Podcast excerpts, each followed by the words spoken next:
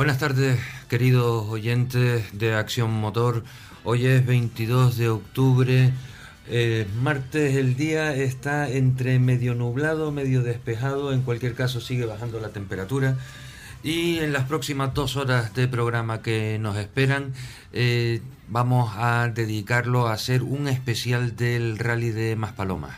Rally de Maspalomas que tendrá lugar, eh, que se celebrará este fin de semana en el municipio de San Bartolomé de Tirajana y tendrá su sede en el Faro de Maspalomas un lugar histórico en donde la referencia de los turistas se verá este año adornada por eh, la presencia de los coches de competición que sin duda eh, darán un atractivo adicional a la zona del faro de Maspalomas. En este día de hoy vamos a contar con amigos, amigos especiales del, del rally de Maspalomas, de esta emisora, que esperamos ayuden a, ilustrar, a completar esa parte de la historia que muchos oyentes no, conocen.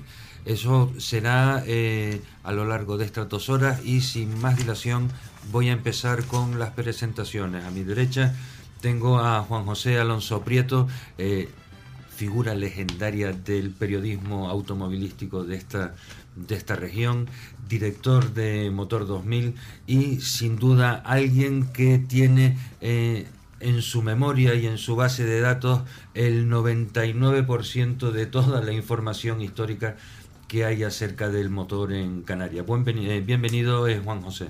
Hola, buenas tardes, Gregorio, y buenas tardes a todas las personas que nos escuchan. Muchas gracias por... Eh, Antonio Ponce Anguita es presente y en reciente historia del automovilismo canario. Todos conocemos a... Eh, a Toñi, como familiarmente eh, se, le, se le conoce, valga la redundancia, a su hermano José María, familia de conductores y en los últimos años Toñi eh, muy ligado a eh, marcas como han sido Skoda y últimamente Hyundai.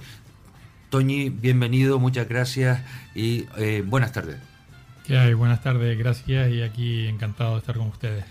Toñi participará este fin de semana en la 40, cuadragésimo sexta edición del Rally de Maspalomas y eh, ahora tendremos ocasión de preguntarle cómo van esos preparativos y eh, sobre todo de ese eh, vehículo Hyundai i20 R5 que ayer hablábamos con el director de Hyundai en Canarias, don José Pérez, y nos comentaba que su intención era la de equipar a las dos unidades con las especificaciones R5 Plus. De todo eso eh, hablaremos durante este espacio de, radio. En último lugar tenemos a Miguel Ángel Domínguez Hernández, presidente de la escudería Más Palomas, también eh, historia y presente del automovilismo en Canarias, que yo si antes de empezar este programa intentaba encontrar una palabra eh, que pudiera definirlo bien y probablemente me equivoque, pero una que me gustó fue la de tenacidad. La tenacidad, eh, por encima de todo, acabar haciendo las cosas. Si un año sale medianamente bien, eso solo significa que hay una oportunidad para que el año siguiente salgan mejor las cosas. Bienvenido Miguel Ángel y muchas gracias por estar con todos nosotros. Hola, buenas tardes Gregorio, buenas tardes a todos y gracias por invitarnos. Eh, bien, la eh, Toñi son cinco veces las eh, victorias que has tenido en el Rally de Maspalomas. ¿Me ¿Estoy equivocado o estoy bien? Sí, efectivamente, sí. Porque esta mañana dudaba entre si eran cuatro o si eran cinco, pero no. Cinco, 2003, 2004, 2005 1970 1998 ok 1998 y la quinta es la que me faltaba que es la del 2011 sí por esa fecha me imagino debe ser esas son las las cinco victorias. Cómo ha evolucionado desde entonces los vehículos y la forma de, de pilotar de, esos vehículos bueno está claro que un abismo no es decir date cuenta que yo empecé mi carrera deportiva con con un eh, Toyota Levin, pero bueno, debuté en el Rally de Maspalomas con, con un Sea Panda. Y, y bueno, y la verdad que te digo, una historia increíble, aunque bueno, anteriormente de eso me tocó la oportunidad de que me dieran una bandera, un picnic y me tiraran en, en mitad de Montepavón, cuando, eh, perdón, de Montepavón de... Eh, sí, Montepavón, exacto. Eh, Pajonal, la de tierra, la que sube el tramo de... Pajonales. de Pajonales, Efectivamente, Pajonales. Pajonales o cercados de araña. también. Exactamente, pues ahí me tocaba pues eh, con una banderita, una bolsita que te daban con una manzana y un bocadillo y te dejaban ahí cinco horas y, y así digamos que empezó mi parte con, con el rally de Maspalomas, ¿no? He tenido la oportunidad de, de correrlo en muchísimas ocasiones, evidentemente infinidad de, de vehículos que, que han cambiado, hoy la tecnología es la que manda, son coches ahora más fáciles que llevar que los que tuvimos en, en aquella época. También era otra historia, era mucho más, más divertido. Y, y bueno, vamos a intentar este fin de semana pelear por, por mi sexta victoria. Pues, eh, Juan José, tú que eh, la vivencia primera tuya en, del Rally de Maspalomas, eh, ¿de cuál edición es? Bueno, la primera vivencia mía es de- desde el primero y todas una por una desde entonces.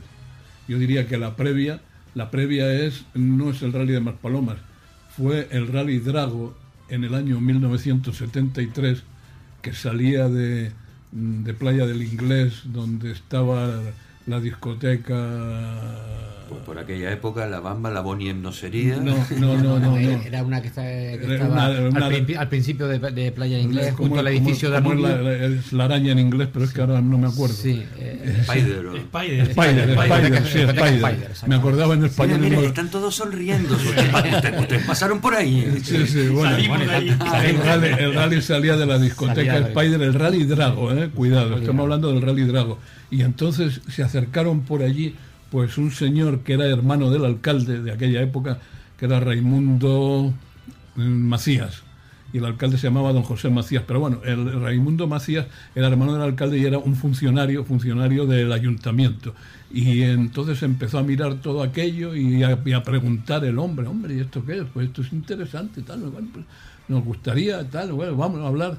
Vengan ustedes a hablar, a la- que voy a hablar con mi hermano el alcalde y con los concejales. Bueno, vamos a hablar de esto porque esto es- muy interesante porque en aquella época estaba todavía en plena expansión la zona turística, ¿no? Más en Playa del Inglés que, que todavía que más palomas que no habían Sí, empezado. claro, esto estaba avanzando Eh, de, es- de San Agustín eh, hacia Playa del Inglés, ¿no? Exactamente. Entonces nos reunimos en el, en el ayuntamiento, mejor dicho, en las oficinas municipales del ayuntamiento en Playa del Inglés, y se lo tomó con mucho interés el alcalde, por supuesto Raimundo, y mm, lo más importante, el que era el interventor del ayuntamiento, no sé si era el interventor o el depositario de Sí, fondos. o el tesorero, pero O el el que que- manejaba el la que perra, manejaba la el pasta, manejaba que era la perra, que es lo importante siempre. Al final, siempre. que era un catalán muy activo, como todos los catalanes que son muy activos, se llamaba Paco Cruzat. Y entonces el- el el- la iniciativa del rally la tomó el ayuntamiento al 100%, o sea, digo, la iniciativa económica, eh, buscar fondos con los hoteleros, con, la- con las industrias, con los restaurantes. Sí, que, la- eh, que medio minuto antes de la publicidad eh, lo digo para que estructures la... Sí, bien. Y entonces el ayuntamiento se encargó de todo, buscar el dinero, bu- buscar los premios y buscar todo y apoyó también en las estructuras y, y nosotros, lo que era la escudería Drago, organizaba el rally. Y a, y a partir de ahí es donde empezó la verdadera historia del rally de Maspalomas, con un primer rally que tenía de premios un millón de un pesetas. millón de pesetas. Increíble para el año 74, Que en en febrero época- del año 74. En aquella época tanto dinero, o sea, es un Cuando- millón, seis mil euros era muchísimo cuando, dinero. cuando un periódico valía una peseta. O sea, vamos a traducir esto a, a- o un gran o un coche ya de bastante bastante bueno valía 100.000 pesetas. ¿eh? Entonces el premio era un millón de pesetas. Increíble. Seguimos en Acción Motor. Habíamos dejado a Juan José con, con la palabra en la boca. Yo, la verdad es que lo- el primero que lo lamenta soy yo, porque eh, tenemos todos claro que en dos horas es imposible que tú cuentes todo lo que sabes.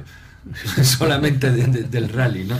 Sí, eh, bueno, es que es una, es una historia muy larga, la del rally de Maspalomas, afortunadamente es una historia muy larga y, y muy bonita, con sus claroscuros, sus grises, sus etapas brillantes, menos brillantes, pero es una, es una historia intensa y apasionante. A mí hay dos cosas que me gustaría que tú nos comentaras. La primera es eh, si empezó llamándose Rally de Maspalomas el, este evento y después cuando estabas hablando de los claroscuros, esos tres años en donde eh, dejó la escudería Drago eh, de organizar el rally, eh, pasó a mano de otra escudería, sé que tú estuviste también, fuiste un año promotor, organizador del rally y finalmente acabó organizándolo la, la escudería Maspalomas. Pero vamos a empezar primero con ese nombre inicial que tuvo el rally de Maspalomas. Sí, bueno, el, primer nombre inicial, eh, porque todavía dijéramos que en aquella época Maspalomas como, como entidad turística todavía no había nacido.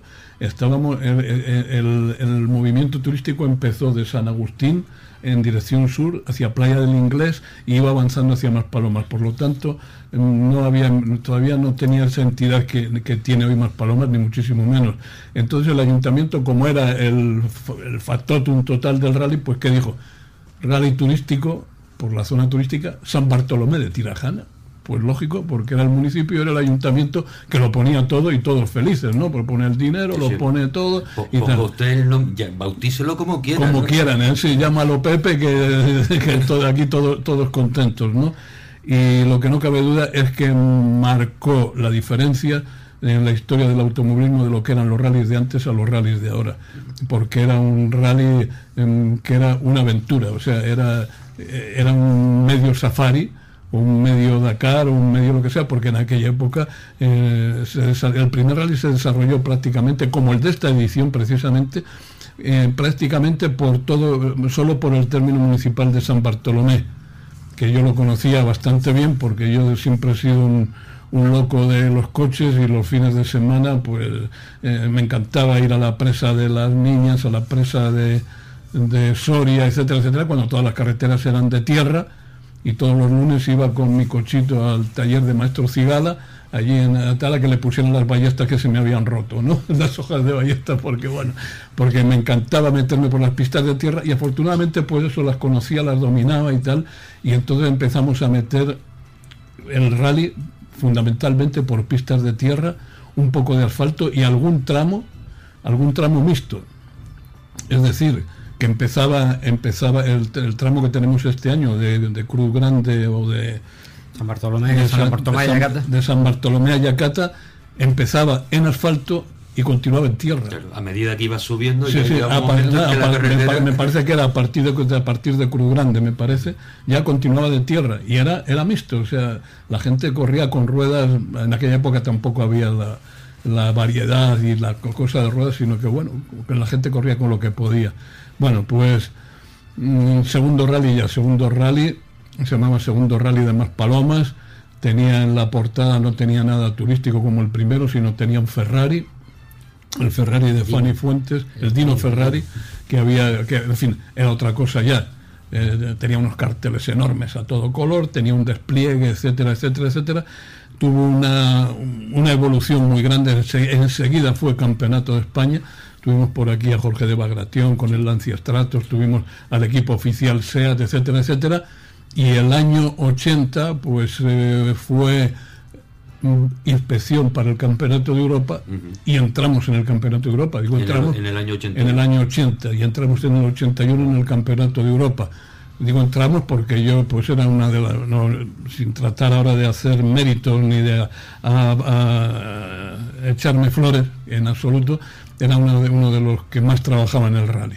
Bien, satisfacción enorme en el año 81, bueno, pues eh, vino nada menos que Ari Batanen, que en aquella época fue campeón del mundo, en aquella época no, en aquel año, en ese mismo año fue campeón del mundo, o sea, nosotros tuvimos aquí en el año 81 en el rally de Las Palomas nada menos que Ari Batanen que por cierto le ganó Jorge de Bagration con el Stratos, porque el Stratos es, eh, yo creo que es el coche más maravilloso de rallies que ha habido hasta ahora en la historia del automovilismo, para mí. Después digo maravilloso eh, porque hay que meterlo en su época, ¿eh? dentro de su época, y hoy todavía vemos un Stratos y se nos cae la baba.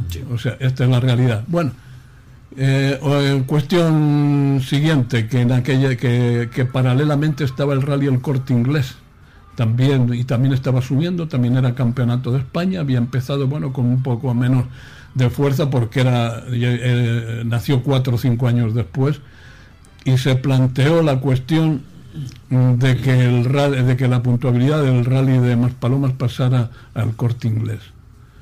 Yo me opuse a ello, de palabra, por escrito, en el periódico eh, que yo escribía, en la provincia en aquella época, etcétera, etcétera, y en una votación que hubo en la escudería también voté en contra de que, de que la puntuabilidad del rally de Maspalomas pasara al corte inglés cuestión que me, que me valió la expulsión de la escudería. Me, ¿Con, expediente disciplinario sí, por, carta certificada con acuse de recibo me echaron de la escudería por, por oponerme a que, a que el rally de Maspalomas eh, fuera, fuera desposeído así por las buenas. Bueno, historias. Al siguiente año, pues eh, en el 82 lo volvió a organizar la escudería Drago con una serie de polémicas grandísimas muchas polémicas, que no voy a entrar en detalles, eh, de tal manera que lo abandonó. Entonces la escudería de agua abandonó el rally y en, el año 83 no se iba a hacer el rally ya. Y entonces mm, me llené de, de lo que yo soy, de cabeza de hierro, que la gente me llama cabeza de hierro creyendo que me insultan y no, es todo lo contrario. Para mí es un honor ser sin cabeza de hierro. El, apodo te lo labraste muy no, ya me lo había ganado de antes. Entonces dije, no, no, este, el rally no se pierde, o sea, el rally de más palomas no se puede perder. Y entonces, mm, con la colaboración nada más que de dos patrocinadores, ¿eh? dos patrocinadores importantes, porque no era HB, una marca de tabacos de tabacanarias que es la, el HB que era la que fumaban mucho los alemanes. exacto. Eh, y entonces de eh, color amarillo recuerdo. exacto es el tabaco de los alemanes etcétera etcétera que en aquella época lo llevaba también el equipo oficial Audi. Exacto. En el, en el mundial de rallies y patrocinaba el mundial de, de motociclismo, de motociclismo exactamente. Bueno pues con HB tabacanaria y eh, la discoteca La Bamba que ya no es Spider. Que ya no era Spider, no, era la Bamba, que la Bamba en aquella época era, era el boom de Playa del Inglés, vamos. Por, yo no es que sea discotequero, porque no sé ni bailar, pero bueno. No, pero te lo han contado. Pero me lo han contado, efectivamente. Eh, era, no, digo que era, era porque además, aparte de patrocinar el rally, hizo lo que llamaban la quiniela rally, que era, eh, hizo una quiniela que, que era, eh, pues se publicaban una, unas cosas, en fin, unas bases, vamos a llamarla, en la revista Canarias Motor, y el, y el que acertara el, el, ganador del rally, y si eran varios, lógicamente se sorteaba, se llevaba un Mitsubishi Starion Turbo, nuevo, nuevo, ¿eh? O sea, que es que lo de lo de claro era pues, fue un precursor Manuel Padrón en aquella época eh, no Ildefonso, Ildefonso Padrón, Ildefonso Padrón, Padrón, porque al final eh, es lo que hoy tenemos en los, en los eSports en aquella época ya el hombre inventó la, la quiniela la, quiniela, la, quiniela, pues la quiniela, la quiniela rally etcétera etcétera etcétera. Y bueno y entonces el rally eh, en aquella época pues estaba empezando la escudería centro en Santa Brígida que es mi municipio. Y bueno pues eh, se la pasamos de alguna manera. Bueno esto lo debe de organizar una escudería esto no debe estar en de esta manera semi particular sino que lo organice una escudería. Y te digo bueno pasamos a la escudería pero duró dos años, con la escudería centro duró dos años, también tiraron la toalla. Y entonces es cuando apareció en escena Miguel Ángel Domínguez, que lo tengo aquí enfrente, año 1986, eh, porque es la segunda vez que yo gané el rally de Más Palomas en 1986, por eso no se me olvida, y no se me olvida tampoco de, que desde la 1986 está Miguel Ángel Domínguez, por suerte y por fortuna, y le doy la enhorabuena y le elogio todas las veces que haga falta, porque eso no lo hace nadie, desde 1986 está al frente del rally de Maspalomas. Y que ni que, ni que decir tiene que ya para terminar, y no me enrollo más, ahora que, que hablen los demás, Usted no se enrolla, usted se extiende, que no es lo mismo. Usted ya tiene una categoría en la que no se enrolla. Bueno, vale, gracias Gregorio. Eh, que he tenido la suerte y la fortuna, la inmensa alegría de escribir las crónicas de todos los rallies de Maspalomas, del primero al último, a nivel local, a nivel nacional y, a todos los niveles que ha hecho falta y la sigo escribiendo y espero llegar por lo menos al 50. Y, ya después allá, no digo que me corte la coleta, pero bueno, por lo menos... Y después ya veremos. Y después ya, veremos. Yo, eh, ustedes dos que, que han estado organizando el rally, yo la única pregunta, o sea, así en principio es, ¿qué necesidad hay? porque uno lo organiza un año, dos años, se divierte, al cabo del tercero ya empieza a decir, igual esto me está costando un poco trabajo. El séptimo dice, mira, eh, hay que ir buscando relevo. Porque, o sea, hay muchas personas, eh, les costará comprender, eh, porque no son fortunas las, que se manejan, o sea, dinero tampoco es que rinda. Satisfacciones te dará alguna de vez en cuando cuando acaba el, rally y no ha ocurrido nada, eh, no, no, ha ocurrido ningún percance. todo es gracias o por culpa a la afición que tiene uno a este deporte. Si me vas a permitir solo un inciso, dije que no iba a hablar más, pero es que se me quedaba una cosita colgada que es importante. Esta edición del año 1983, con aquellos dos patrocinadores que nombramos, las inscripciones fueron gratuitas para todo el mundo. O sea, porque hicimos un pequeño sondeo a la gente, ¿qué quieren? ¿Inscripciones gratuitas o premios en metálico? Y la gente en su mayoría dijeron, mira, inscripciones gratuitas porque de esta forma estoy seguro que, que me toca el reintegro, ¿no? y entonces hubo inscripciones gratuitas, un almuerzo gratuito para todo el mundo, para pilotos, asistencias y familiares, que no sé, fueron cien, cientos de personas, en el Hotel Costa Canaria de San Agustín, un almuerzo gratuito que fue una maravilla, en el que se sorteó una moto y varias cosas más. O sea, gratis, ¿eh? Es la única vez que se ha hecho, creo que es la única vez que se ha hecho aquí en Canarias, un rally de inscripción gratuita y con toda esta serie de beneficios para, para, los pilotos, lo cual quiere decir que cuando, cuando se quiere y se ponen ganas, la gente dice, no, es que no hay patrocinadores, que no, no, es que hay que involucrarse, hay que machacar, hay que tener lo que hay que tener para, para darle, darle, darle hasta que se consigue. perdón, perdón. Nada que, nada que objetar. Gracias por, por la, aclaración, Juan. No, bueno, yo creo que al final eh, los que estamos aquí todos porque esto, el deporte este nos gusta, nos apasiona y, por qué sigues un año y otro año cuando al final a veces te da más, más dolores de cabeza que, alegría? Bueno, pues porque al final siempre tienes ese afán de que, bueno, el próximo año lo hago mejor. Y a veces cuando acabas un año muy, que ha sido muy complicado, dices, ya no lo hago más. Al día siguiente de que acabe el rally ya estás pensando, bueno, y si en vez de poner el tramo de Ayacata ponemos el de Arteara, ya empieza a darle vuelta. Al final yo creo que es un, es un vicio que tenemos metido que tenemos metido dentro los que llevamos mucho tiempo en esto pues lo, sabemos y si no luego le preguntas a Toñi para que vea lo que te dice porque encima a Toñi además es que le, cuesta mucho más que, nos puede costar a otros ¿no? y esto y esto es así y como decimos en el año 85 se fundó la escudería Más Palomas y en el año 86 ante la dificultad que había para que alguien se hiciera cargo de la prueba eh, el secretario de la federación en aquella época, Javier Dinestrosa Fernández, eh, me llamó y me pidió que sí, que la Escuela de Palomas se quería hacer cargo del rally. Además, mm, nos llamó con muy poco tiempo. Yo creo que en apenas cuatro meses tuvimos que montar el rally y que no era nada sencillo, porque nosotros hasta esa época, la escudería era nueva, eh, solo habíamos hecho el primer rally sprint de Arteara. El primer rally sprint de Arteara que lo hicimos pues ahí, en la zona de Arteara, llegamos, llegábamos, la meta estaba en la de la Yagua y volvíamos a, bajar. Que además eh, yo fui el organizador y además participé. Y dije que eso no se podía hacer, eso era una locura, porque al final iban a acabar conmigo los que querían eh, llevar la organización y los propios pilotos, porque y al final, y a, partir de ahí yo dejé de participar. Yo participaba habitualmente en esa época como copiloto y a partir del el Rally Sprint de Arteara ya dejé de participar y luego me centré solo en lo que fue la, organización del rally eh, a petición de, del secretario de la federación, que era Javier Denestrosa Fernández.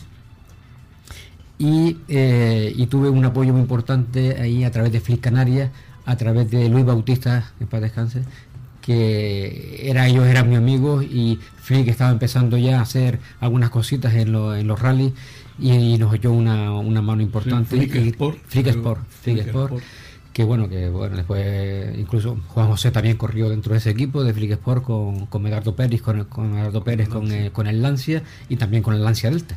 Y también con el Lancia Delta, ¿no? Entonces, y de ahí hasta, hasta esta época. Eh, yo creo que, yo creo, creo que he trabajado con seis alcaldes durante todas las ediciones del rally, eh, desde Francisco Araña del Toro hasta ahora con Conchi Narváez, pues pasando por, por Conchi Narváez, que también estuvo anteriormente. Con, Juan José Santana. Con Juan José Santana, con, Marco Aurelio Pérez, con, con eh, Maripino y con Marcial Franco.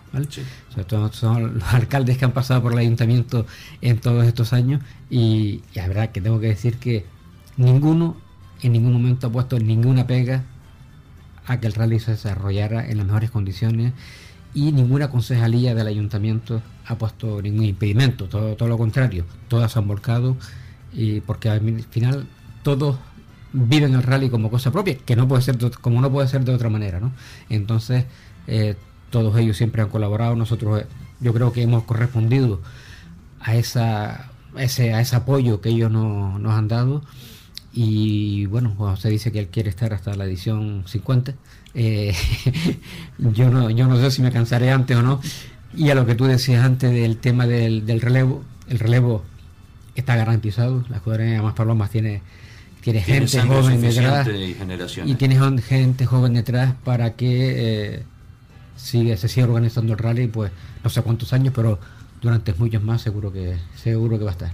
Yo eh, en el siguiente bloque que ahora mismo, eh, después de la publicidad, eh, seguiremos hablando, sí me gustaría que nos hablaran ustedes un poco de los momentos de transición, esos que ha habido de, una fe, de escudería a otra, porque tú hablabas de, la federación, tú hablabas de un abandono que hubo, eso, ese abandono, ese, cuando tú retomaste eso fue con el apoyo de la federación o simplemente...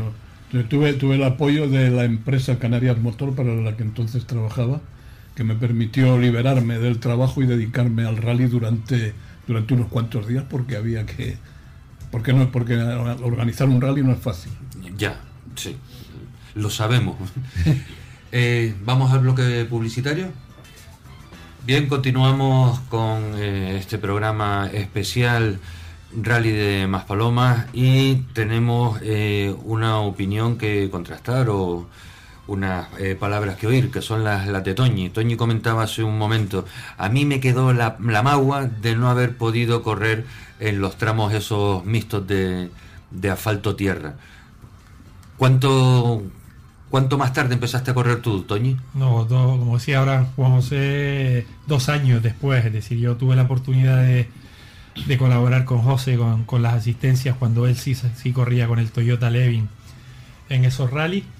Y a mí me tocó debutar en el 80 y, ya, ya no, no me tocó eso, esa parte de tierra, ¿no? Quizás fue una pinita que quedó clavada. Después, cuando llegaron los rallies secretos en tierra, pues sí tuve la oportunidad, pero bueno, me hubiera encantado haber podido estar en el palmarés de los rallies de aquella época que, que empezaban en tierra, ¿no? Pero bueno, he tenido la gran suerte de vivir mucha época del Rally de Maspalomas. Desde luego. Y ahora, eh, como dicen que el Hyundai no camina, entonces eh, parece ser que el equipo ha decidido que va a ponerle las especificaciones R5 Plus, que en el fondo a ti como piloto, tú eres un mandado. A ti te dicen, monte usted en el coche y vaya lo más rápido que pueda. Sí, bueno, está claro que ahí la reglamentación del, del Campeonato de Canarias de rally permite correr a, los R5 Plus. hay una laguna en, a nivel reglamentación. Benjamín Abella en el Rally Terror pues no, fue quizás. No pudo, ¿no? Al final él quería, pero. Le faltó, le faltó algo que ya el lunes después. La póliza de 25 pesetas, se lo hubiese dejado Juan José. Y, pero bueno, fue el que encontró un poco que, que evidentemente el resto de R5 también pueden estar en esa categoría. Y la marca es lo que está trabajando, ¿no? Es decir, en ello estamos. Y para mí, hombre, encantado. Si pudiera contar en el Rally de las Palomas con algún caballito de más, pues bienvenido sea para, la lucha de pelear por la victoria. Claro, porque el, el Porsche con los neumáticos, no sé si son asimétricos, moldeados o, las dos cosas. Eh, bueno, está claro que, que, sí, que hemos llevado estos dos últimos rallies, los hemos perdido en el Rally Gran Canaria con 2,9 segundos y en el Rally de de Terror con 3,9. La verdad que, bueno, también hay que sumar el que en el rally Gran Canaria cometí un error en el tramo nocturno en un trompo y, perdíamos 8 o 9 segundos y en el rally Terror pues no entendía el tiempo que nos sacó eh, Iván en el tramo nocturno y bueno, el ingeniero encontró que, que, había una avería en un sensor que lo que hizo fue hacer proteger el motor y empezar a perder potencia, ¿no? Eso nos hizo empezar el sábado con esa diferencia tan grande. Empezó la lucha y bueno, hasta el punto que llegamos al último tramo a cinco décimas nada más de él, pero bueno, lo dimos todo en el rally de, en el tramo último para intentar conseguir la victoria y nos endosaba 3,4, era la diferencia más grande que nos había sacado en todo el rally. Se ve que el, el Iván todavía, o el Porsche tiene todavía un pequeñito margen ahí cuando llega el momento eh, de ataque total y nosotros ya estamos al límite. ¿no? Espero que en este rally lo tenga un poquito más difícil porque evidentemente va a tener otro contrincante mayor que va a ser mi compañero de equipo Yeray, que está claro que, bueno, creo que puede ser el hombre a batir, ¿no? Vamos a ver, desde luego que lo, últimamente los rallies eh, los están haciendo muy interesantes, cosa que el aficionado eh, agradece de, corazón, porque el terror estuvo muy, muy entretenido. Eh, la subida de, de, Moya estuvo también muy, muy entretenida. Las pruebas están, la verdad que para el público tiene argumentos más que suficientes para volver otra vez a, a las carreteras a ver pasar volando a, a su piloto bueno, y, en, el rally de Telde también, que, que el, entretenimiento lo puso en Mafalcón, sí, ganándole tramos a Iván. O sea que esto sí que... Sí, sí, en Maque participa que también, tiene Que también está ahí. Eh, sí, sí, evidentemente está, está inscrita, ya ella nos había comentado que quería correr en Más Paloma, además se quedó con las ganas en el Rally Telde, que iba siendo una carrera estupenda. Y, yo creo, no sé si José igual me puede, me puede corregir, pero yo creo que Emma Falcón es la primera española en el mundo de los rallies que hace un scratch la primera mujer piloto eh, que a nivel nacional hace un scratch, al menos a nivel a nivel eh, Canarias seguro y a nivel nacional yo no sé si, ha habido alguna y a nivel nacional creo que yo también. creo que también. creo que también bueno a nivel Canarias seguro. No hizo uno hizo dos. Hizo dos hizo, hizo, dos, dos scratch o sea que, ahora ya lo va a tener más difícil porque van a estar eh, los Hyundai con R5 Plus con unos 40 caballos más no aproximadamente. Sí estamos pendientes pero bueno esperemos que sí que que, podamos tener ese incremento de potencia. Pero digo que está en torno a eso, unos 40 caballos. Bueno, Hyundai irá con otra brida un poco más pequeña que, montan los Ford.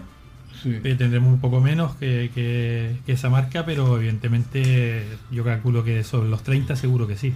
Bueno, pues ya van a estar por delante de ella, o sea que no... sí, está claro que ella ha mejorado muchísimo, yo creo que nos, sorprendió a todos en, ese rally de Telde, donde fue una lástima el, el abandono ha progresado mucho, mucho y seguro que nos va a hacer correr. ¿eh? Yo te puedo decir también que en el Rally de Canarias de este año, un tramo, por ejemplo, como Moya, complicadísimo, se me quedaba a dos segundos nada más de, mi tiempo y a cuatro de Geray, ¿no? Por lo tanto, está claro que es una candidata a tener muy, muy en cuenta en el rally. ¿eh? Además, creo posiblemente Emma deba de tener esa, esa motivación adicional de, de tener un montón de, de récord a batir si ella consigue ganar eh, ganarles a ustedes. Entonces, sí, eh, está claro dar ese, ese, puñetazo encima de la mesa eh, y decir, pues ya dejé de ser Emma Falcón, la niña que corría en car, no sé qué. No, yo creo que eso, ya quedó, lo, ha demostrado, ¿no? Yo como te decía antes, en el, rally de Telde nos sorprendió a todos, fue capaz de, de estar ahí peleando por, por ganar el rally y fue una lástima y no bueno, es que esta, es la, evolución de la gente que corre fuera. O sea, tú cuando corres fuera, cuando haces cosas fuera de tu ámbito, tienes que aprender y tienes que espabilarte. De la zona de confort y tienes que... Tienes, tienes que espabilarte, tienes que, tienes que superar tus miedos, tienes que superar tus límites y, saber que eres capaz de ir a más y de hacer las cosas, eh, de medirte con los demás, de no, de no, de no ser conformista, ¿no?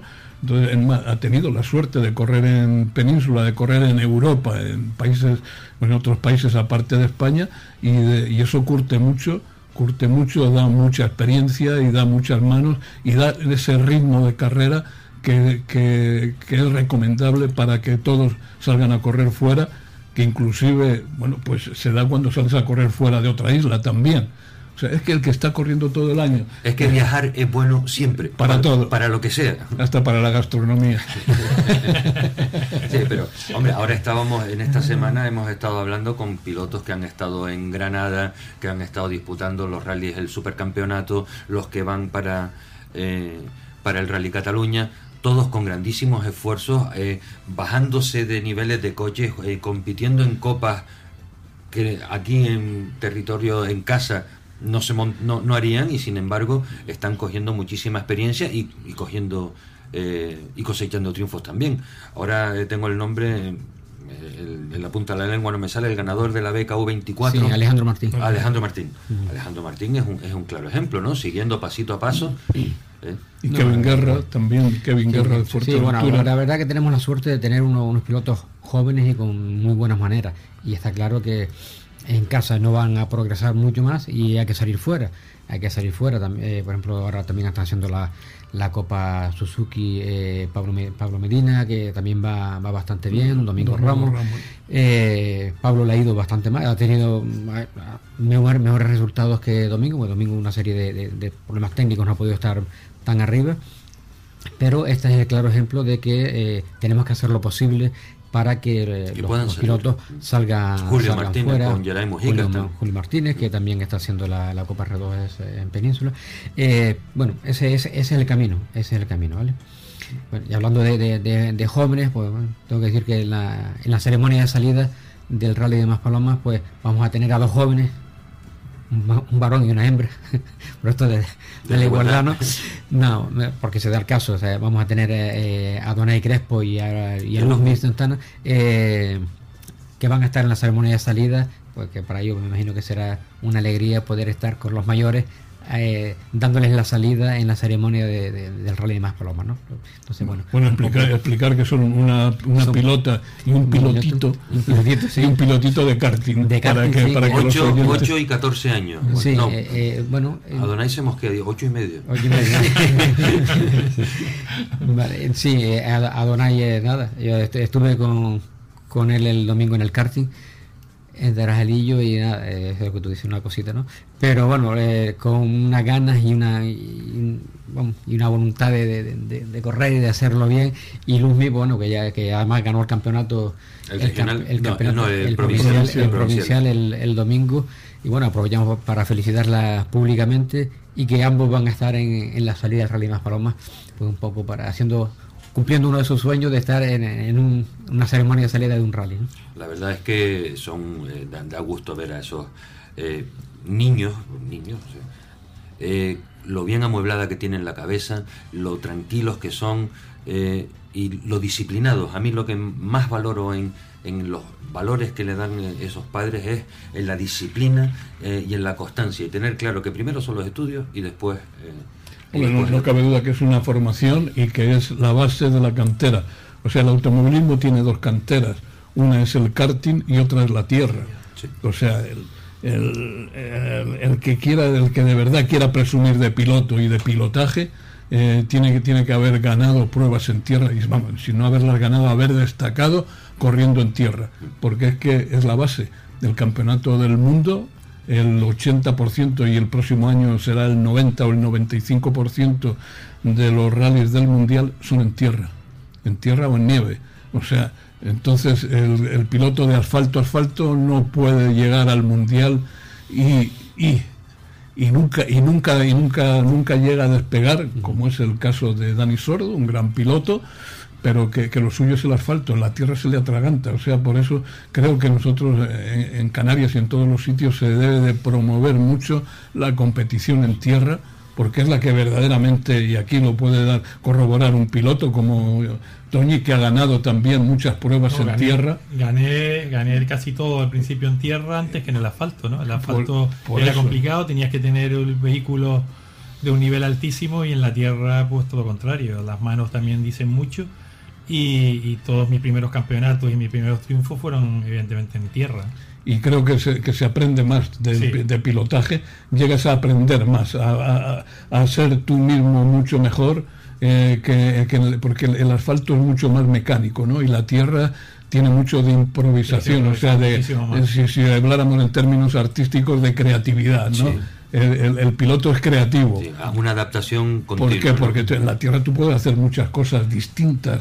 En una misma curva o en una misma frenada o en un mismo rasante, puedes hacerlo de muchas formas distintas. Y el asfalto no, el asfalto tiene una forma y si no la haces por ahí ya sabes dónde vas. Bueno, de todas formas, con eso de la, de, la, Tierra, está claro que tiene razón, es una, una escuela. Eh, tú no puedes contar algo de, de la escuela, porque aquí tuvimos en el circuito Islas Canarias, tuvimos una escuela, una escuela de, conducción sobre tierra, que estuvo apoyada en aquella ocasión por Domingo Alonso y por una fábrica de una marca de tabaco, no me acuerdo cuál Ducados. Ducados, exactamente, y creo que estaban de, de, profesores o de instructores, estaba Santiago Castellano y, y Raúl. Y Raúl Santana, y Raúl, Santana, o sea que ya ve, no sé en qué año pudo ser eso, no sé si pudo ser el, no sé, 94 tal vez, o no me acuerdo qué, año fue o anteriormente. Pero bueno, ya, ya se vislumbraba que sí, que necesitábamos una, una escuela. No había mucho sobre asfalto, sobre, bueno, solo había, ya en esa época sí estaba el, karting de Tarajalillo, que se llegó a hacer en el año 91, si no me equivoco, eh, un campeonato de Europa o del mundo, apoyado por, por Marlboro que era lo organizaba Roberto del Rosario ya en, aquella época, pero como escuela de tierra, pues estuvo esa, esa escuela eh, patrocinada por, por, la marca de tabaco y donde estaba Raúl, que ya, ya estaba allí, y Santiago Castellano, que, creo que aún lleva la, en algunos rallies, lleva como recuerdo la llamarra de cuando estaba en la escuela. Que, que esa escuela ganó un curso, un año la, ganó Flavio. no, voy ahora a estar aquí hablando de mi hijo, parece una inmodestia, ¿no? Pero estamos hablando de lo que es la promoción, la verdadera promoción de la tierra. Eh, salir de una escuela de pilotos, eh, de esta de Santiago Castellano, etcétera, etcétera, y llegar a ser campeonato de España de, campeón de España de rallies de tierra. O sea, esa es la verdadera evolución que debe, que debe de tener el automovilismo que es el caso de Emma Falcón, porque Emma Falcón sale del karting también. O sea, ella fue piloto, pilota de karting durante muchos años y, el karting da mucha, mucha formación, que era lo que tú estabas diciendo antes. O sea, eh, no solo la formación, la formación es eh, de disciplina deportiva, sino la es el, tema de superación, de que tienes que coger al de delante, que no te tienes que dejar coger al de detrás. deportivamente hablando. Porque, claro, es que impresiona ver a niños, niños, niños de, de 8, 10, 12 años, a la velocidad que corren con el karting. O sea, es que es espeluznante. Claro, estos, estos después les pones cuatro ruedas grandes y una, y una envoltura de una carrocería, etcétera, etcétera, claro, y hacen diabluras.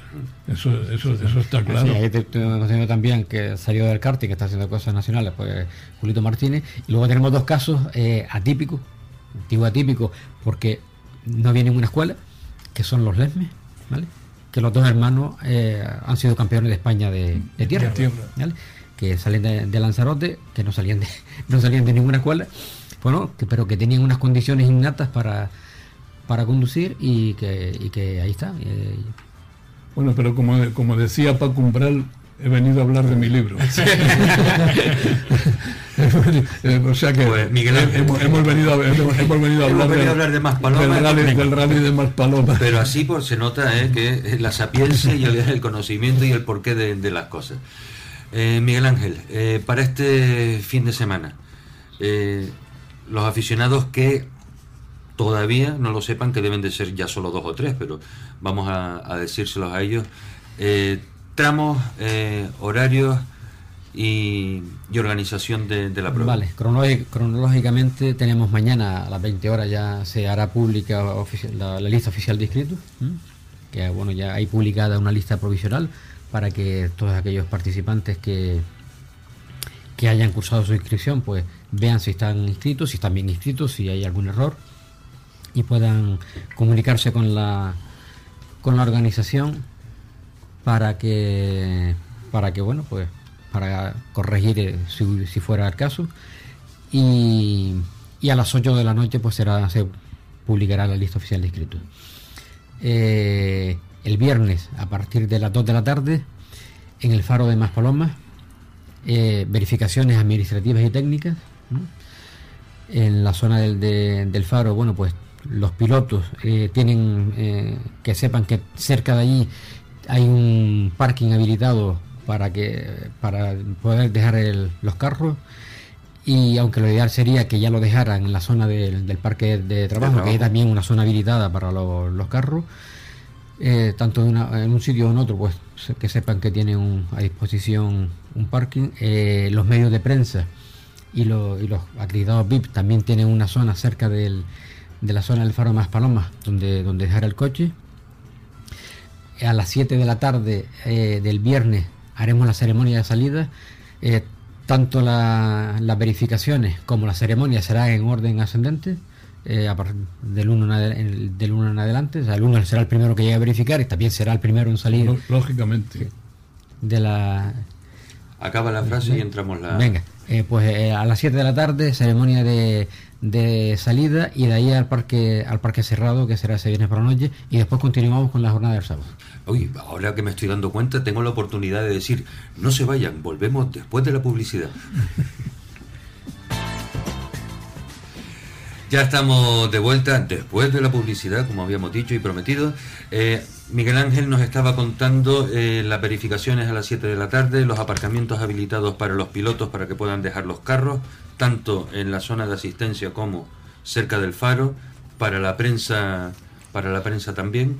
Sí, habíamos terminado con que el, el viernes a las 7 será la ceremonia de salida, los coches se dirigirán al parque de trabajo y dormirán en, en, esa zona de San Fernando. Miguel, yo creo que te ha saltado la hoja de los tramos de la aldea ¿Eh? del viernes por la noche. No, este año no, este año no, este año no, este, este año, eh, para que no me puedan criticar los que viven en Moya y la aldea les parezca, o Mogán les parezca muy lejos, que, muchos, que muchos se me quedaban y dicen, no, es que es, es en Bogán para ir a la aldea. Digo, bueno, pero si lo tenemos una vez al año nada más. Digo, pero bueno, que, ustedes no saben que, que, en el Rally de Madrid, sin ir más lejos, había eh, tramos de enlace de 120 kilómetros. O sea que no, y no, y no, pasa nada, ¿no? Pero bueno. el eh, Rally de Madrid que se corría en Ávila. Sí, sí, sí, sí, exactamente. Por eso era el tramo de enlace de 120 kilómetros, ¿no? Pero bueno, dejando a hablar la broma de, de Toñi, que sí, evidentemente este año no hacemos nada el viernes, solo hacemos ceremonia de, salida. Eh, los años anteriores habíamos hecho pues, esos tramos de Mogán la aldea y, luego la aldea Mogán. Y, pero bueno, nos quedamos, nos quedamos en el municipio, porque el tramo de, de de Espino, eh, aunque toca los dos municipios, tanto de San Bartolomé como de Mogán, pues al final casi que lo, se lo damos a Mogán porque bueno, para que nos echen una mano y colaboren con nosotros y colaboren con nosotros. Bueno, pues si nos vamos al sábado a las 9 y 5 de la mañana eh, sale el, participante número uno de la zona del parque de, trabajo.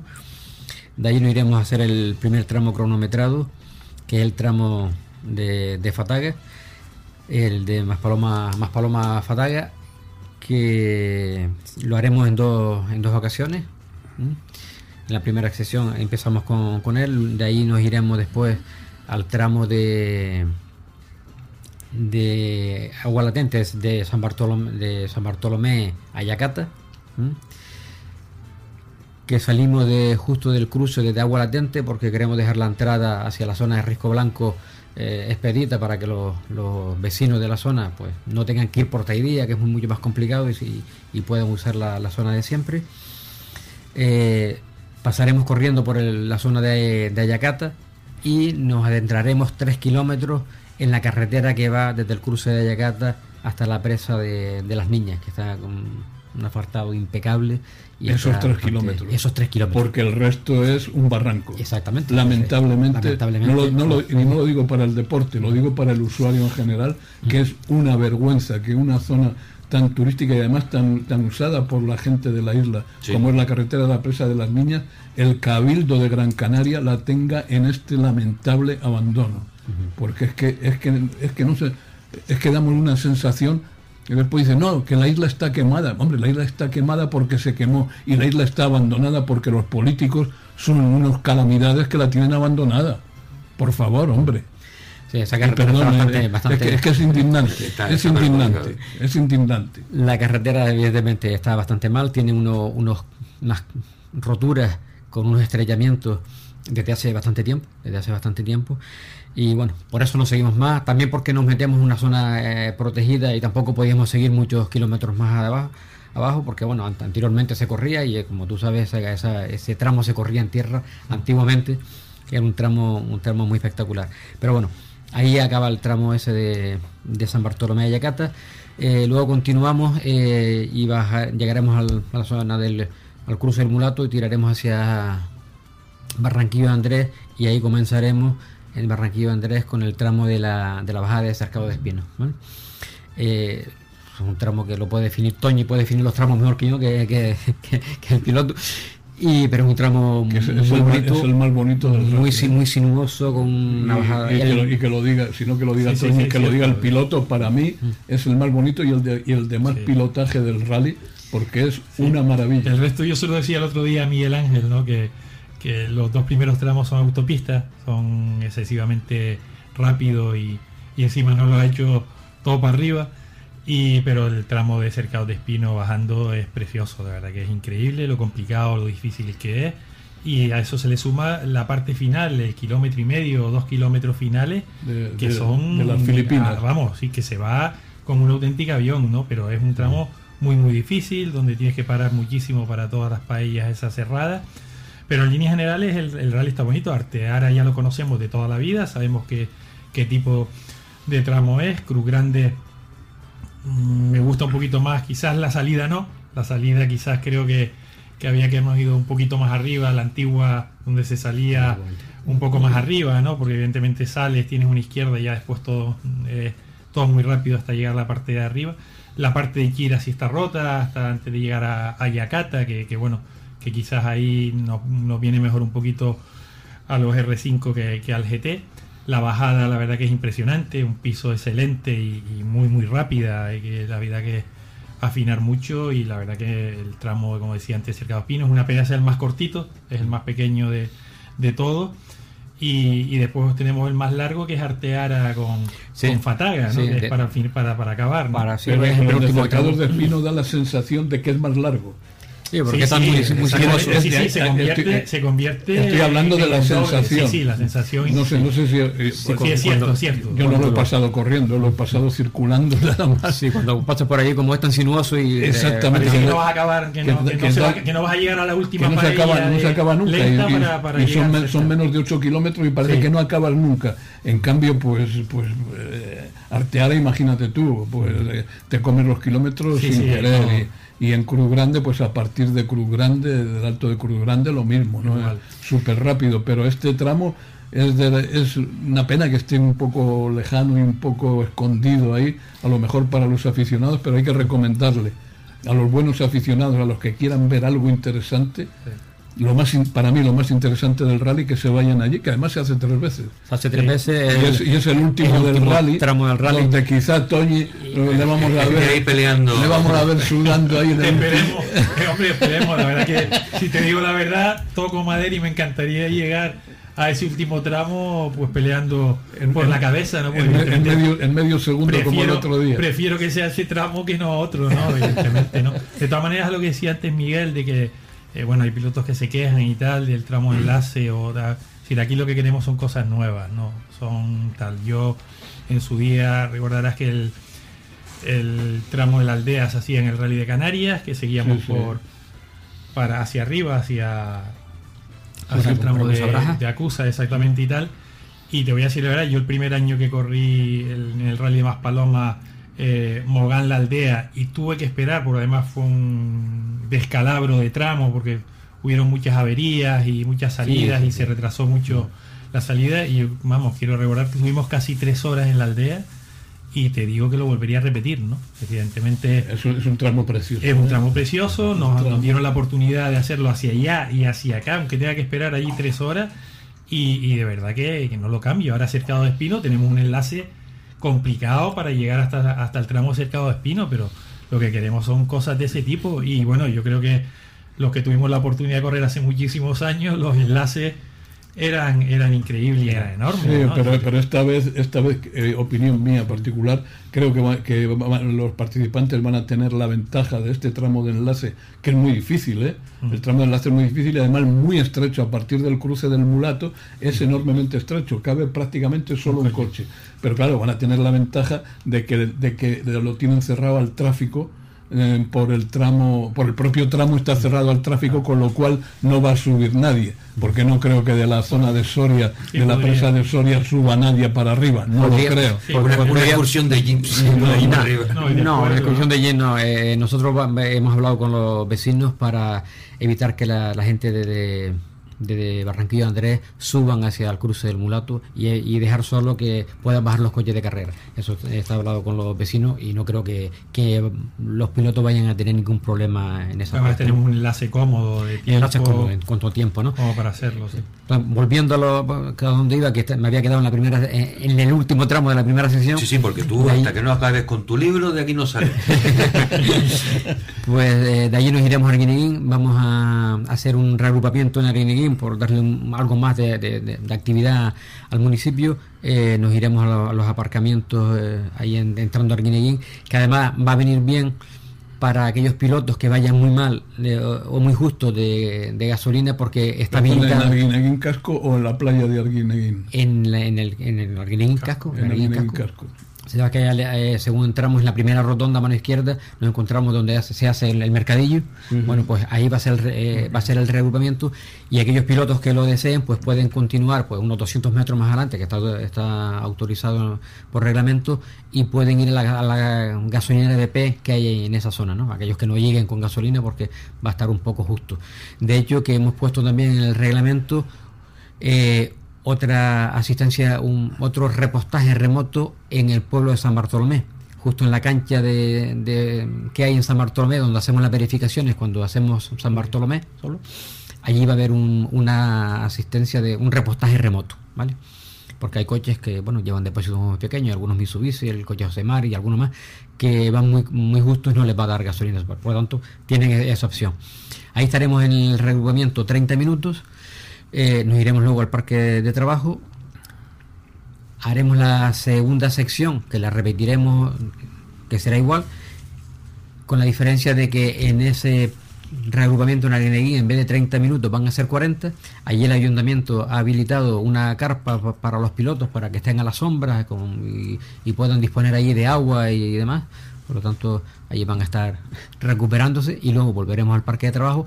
Y ya saldremos en la tercera y última sección para hacer el tramo más largo del día, que es el tramo de Artear a Fatagatunte, que tiene 19 kilómetros, 750 metros y que no sé si va a decidir el rally o no, pero evidentemente es donde más, donde más tiempo van a estar corriendo los, pilotos porque es un tramo que ya lo hicimos el año pasado, gustó mucho, sobre, era una, una vieja reivindicación de, de los aficionados de, de Fataga que querían que se pasara corriendo por el, por el tramo, por, el, por el pueblo. Entonces, bueno, eh, para ello mm, eh, vamos a poner una chicán a la entrada de, de Fataga, justo en el puente, que esa chicán, para que los pilotos lo sepan, van a estar puestas en las dos primeras pasadas, pues para que la puedan anotar eh, y, corregir en sus notas, porque bueno, cuando vayan a reconocer no van a estar. Pero va a estar cuando llegue, hagan las dos primeras pasadas, sí va a estar la chicán, por lo tanto podrán calcular exactamente los metros que hay dentro del puente, desde que empieza el puente hasta que lleguen a la chicán, cómo salen y tal porque así le quitamos velocidad a los coches y además protegemos que justo a la salida eh, tenemos allí la, gasolinera, aunque van a haber unas New Jersey de hormigón puesta adelante igual que el año pasado, por lo tanto, para garantizar que evidentemente si alguien se pasa pues no haya ningún problema y ya los coches una vez salgan de la Yican ya van a salir rectos por lo tanto el peligro se minimiza bastante, ¿no? Se reduce bastante la, la, velocidad de entrada al pueblo y pasarán corriendo por el pueblo, que era lo que todos los vecinos querían y nos llevaban un tiempo pidiéndonos. Y acabamos arriba en el restaurante de, Tunte, Mirador, en aquella curva de izquierda que ya conocida por todos los, pilotos. Y luego sí tienen un, un, enlace más largo, porque no vamos a hacer el, tramo de, de Cruz Grande, eh, tienen un enlace más largo los pilotos para llegar a la, hasta, la, hasta el último tramo. Y haremos por tercera vez la bajada de Cercado de Espinos, ¿no? Y yo creo que está bastante bien, a los pilotos les gusta bastante el diseño que hemos hecho este año. Y de allí además mm, hemos eliminado el último parque de trabajo. O sea, no irán del tramo al parque de trabajo como se hace habitualmente, sino que directamente y para ganar un poco más de, tiempo y que sea lo más de día posible la llegada, eh, aunque la ceremonia mm, no la vamos a comenzar hasta que el último vehículo haya pasado meta, porque bueno, pues ya por todos conocidos que desde hace muchísimos años eh, tenemos la fórmula esa, eh, a las 7 y 20 estarán el primer participante en la zona del faro de, de Más Paloma. ¿no? Bueno, para los que no los conozcan y sepan el motivo, eh, tuvimos una de, un desgraciado accidente en el año, no me acuerdo qué fue, en principio de, de, este siglo ya, en el Rally de Gran Canaria, siendo el último tramo de, de Pino de Galder. Tuvimos una accidente que el último participante, Pedro González, iba con el número 69, con un Ford Fiesta, pues tuvo una salida, una salida muy tonta, porque bueno, estaba mojado y un golpe a, muy escasa velocidad, porque, pero tuvo la desgracia de, que sea un golpe mal y cuando estábamos celebrando la llegada la, eh, con Luis Monzón que ganó ese, ese rally de Gran Canaria la llegada ahí en la feria del Atlántico pues nos anunciaban que había un accidente muy grave y al final falleció el, el piloto y a partir de esa fecha pues tomamos la decisión desde la Federación de Las Palmas de que no se empieza ninguna entrega de premio hasta que el último participante haya llegado a meta. Un poco porque muchas veces muchos pilotos no saben esta historia, se impacientan y ¿por qué no empiezan ya? ¿Y por qué no empiezan ya que llevamos aquí 20 minutos? Bueno, esa es la historia. También por eso intentamos que el último tramo esté lo más alejado posible de la llegada, para que el tiempo de espera sea menor. A veces lo conseguimos y a veces no. Bueno, Miguel Ángel, dándole, con perdón, dándole a la moviola marcha atrás, en los primeros rallies de Más Palomas había que esperar un día para conocer la, la clasificación. Sí, bueno. Un día entero, ¿eh? Cuando los, los tiempos hacíamos a mano y había que ir... Hasta que bajaban los tiempos de la cumbre. No, no, no, no, no, no, los cronometradores tenían que ir a un teléfono público a llamar por teléfono y pasar los tiempos. No, y, no, y no había no había informática tampoco. Eh, había que hacerlo todo a mano, con lo cual el jefe de cronometraje, en aquella época, Pedro Santana Delgado, se llevaba todas las hojas de cronometraje a su casa era, era, era, contable de profesión, afortunadamente. se ponían los manquitos, eh, más o menos. Eh, se ponía después sus lápices, sus gomas, el afilador, por un lado siempre formaba allí su, su batería de, de, instrumentos de trabajo y Italia y empezaba a sumar en las unas plantillas, a sumar pam, pam, pam, porque además mm, no se puede sumar con calculadora porque porque las calculadoras están para el sistema centesimal. No hexagesimal y, y, y, los rallies claro el tema de hora hora el minuto y segundo es como tú dices es sexagesimal por lo tanto por, la, por lo menos en aquella época no había calculadoras para, para, hacerlo esto, con lo cual había que hacerlo a mano y tener una práctica muy grande, porque cada vez que pasabas de 60, de 60 me llevo uno. ¿eh? y, con lo cual, lo cual la, mente no está muy, muy preparada. Hay veces que hay gente que hasta se lleva dos. la gente no está muy preparada para eso, y entonces, bueno, pues. Pues seguimos ahora, Juan José. ¿eh? Toca los inevitables consejos publicitarios que son los que permiten que estos programas pues también eh, puedan seguir adelante. Eh, continuamos con nuestro programa Acción Motor. La verdad es que es una pena porque en, los cortes publicitarios eh, la cantidad de anécdotas por segundos que, se cuentan es, es importante. Miguel Ángel, estábamos en el último tramo ya antes de darle la palabra a Toñi, eh, no, ¿querías comentar alguna otra cosa? No, ya había yo de que, bueno, que eliminamos el último parque de trabajo y directamente desde el tramo de secado de Espino, esta vez no hay reagrupamientos en el Riding y directamente nos vamos a Formas Paloma a la llegada del rally. Muy bien.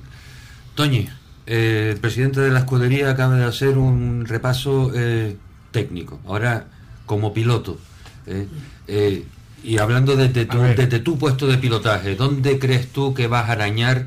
¿Dónde crees que te van a estar pisando los talones? ¿Dónde vas a sufrir? Para que al final el sueño sea, este año me, me llevo yo el gato al agua. Hombre, está claro, va a ser complicado, ¿no? Evidentemente vamos con muchísimas ganas. El rally nos gusta, pero bueno, yo se lo transmití desde el principio a Miguel Ángel que me gustaba más al revés. Oye, qué manía de ponerlos cuesta arriba los, los rallies, ¿no? Evidentemente, a algunos pilotos nos cuesta, nos gusta más para abajo que, para arriba, ¿no? Pero evidentemente también entiendo al organizador que cada vez es más complicado eh, preparar un rally y, van variando, ¿no? Es decir, hemos tenido todos estos tramos, ahora ya tendrá la oportunidad, ya que inventó el tramo de Artear a Fataga, ahora tendrá que inventar el de Fataga Arteara, no le queda otro remedio, ¿no? no, está, en cartera, está en cartera. Sabes que nosotros solemos mantener en los rallies eh, dos años, ¿no? Y bueno, a lo mejor mm, luego se repite algún tramo, pero digamos la filosofía es mm, dos rallies, dos años de una manera y otros dos años de, de otra con lo que hacíamos de Mogán Aldea y luego el de Mogán no lo podíamos mantener porque, porque era complicado empezar el rally por la aldea, ¿no? Pero bueno, no, no es nada descabellado que dentro de dos años este rally sea totalmente con los tramos invertidos. No, pero bueno, es a gusto de, evidentemente todos los pilotos, ¿no? Es decir, cada, cada uno dependiendo de la montura, pero bueno, yo he tenido monturas gordas y, siempre me ha gustado más eh, que sea bajando que sea subiendo, ¿no? evidentemente eh, eh, es donde destacan también muchísimos pilotos y donde tuve la oportunidad yo de destacar cuando corría la, Copa Panda, ¿no? Es decir, que siempre para abajo podías hacer algo y para, y para arriba no. No, la verdad que el rally está bonito, está divertido, va a ser complicado, evidentemente. Yo, vamos a ver, si sufrir vas a tener que sufrir. Tengo muy claro que, que, que los dos primeros tramos ganar la GT va a ser muy, muy complicado. pero bueno, después contamos con un tramo tan bonito y tan difícil como es Cercado de Espino y, es muy largo, ¿no? La verdad que el rally es duro, va a ser, yo creo, desde el primer tramo a darlo todo. Es decir, yo creo que aquí no podemos guardar nada eh, para esperar. Porque no, porque si no te va a pasar como en el terror, que de repente el, GT se saca unos cuantos segundos de, la manga, a pesar de estar diciendo no tengo rueda, no tengo rueda. Y dice, coño, pues, eh, no dice que no tenía rueda y me ha sacado tres segundos. Está claro que, es eso, es decir, tienes que darlo todo desde el principio porque no, no sabes qué va a pasar. La, la, lucha va a ser durísima, como te dije antes, al incorporarse en este caso Geray, que, que sabemos lo deprisa que, que va, va a correr con el coche de Sura que es el que tiene la última evolución y, sabemos lo, en forma que está en este caso Yeray, ¿no? Entonces para mí es todo un lujo tenerlo ahí dentro del equipo porque eso me va a obligar a intentar subir mi ritmo más todavía si, si es que puedo, ¿no? Porque evidentemente eh, ya estos últimos rally hemos escapado de, muchos sustos por intentar estar arriba, pero a eso vamos, ¿no? Vamos con, con todas esas ganas y bueno, y vamos a ver qué es lo que pasa, ¿no? Hay muchos coches que, tienen opción a, ganar. Al final ha sido una pena que no se hayan incorporado otros coches que de los que estaban previstos. Previsto, sí. Porque hubiera sido una lucha todavía más bonita, pero como tú dijiste al principio, antes de empezar el programa, yo creo que el plantel es importantísimo. La lista de inscritos eh, bastante grande y yo creo que el aficionado va a poder disfrutar de un gran rally. ¿eh?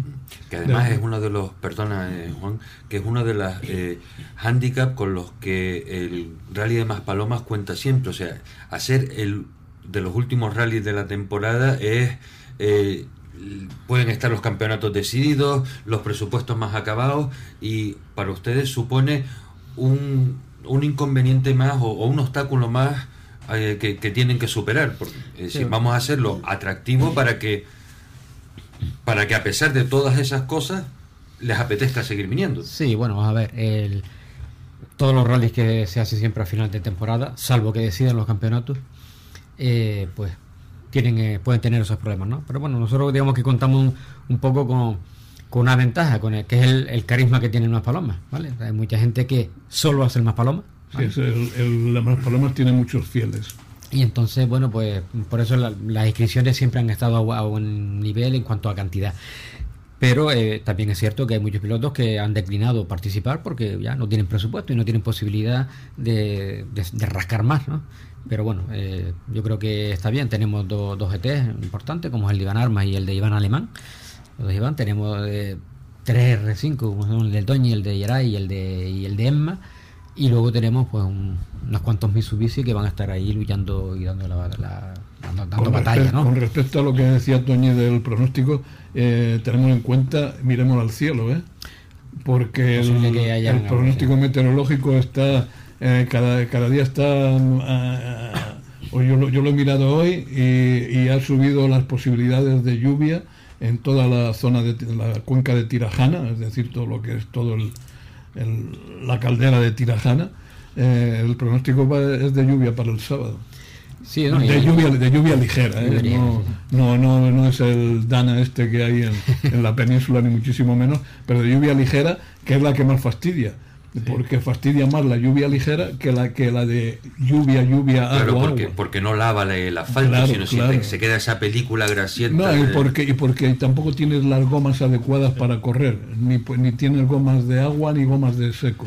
Eh, parece que teníamos una que tenemos una ya la llamada ya preparada con el consejero de deportes del Cabildo de Gran Canaria, don Francisco Castellano. Buenas tardes. Buenas tardes. Hola Francisco, eh, muchísimas gracias por, por, atender nuestra solicitud.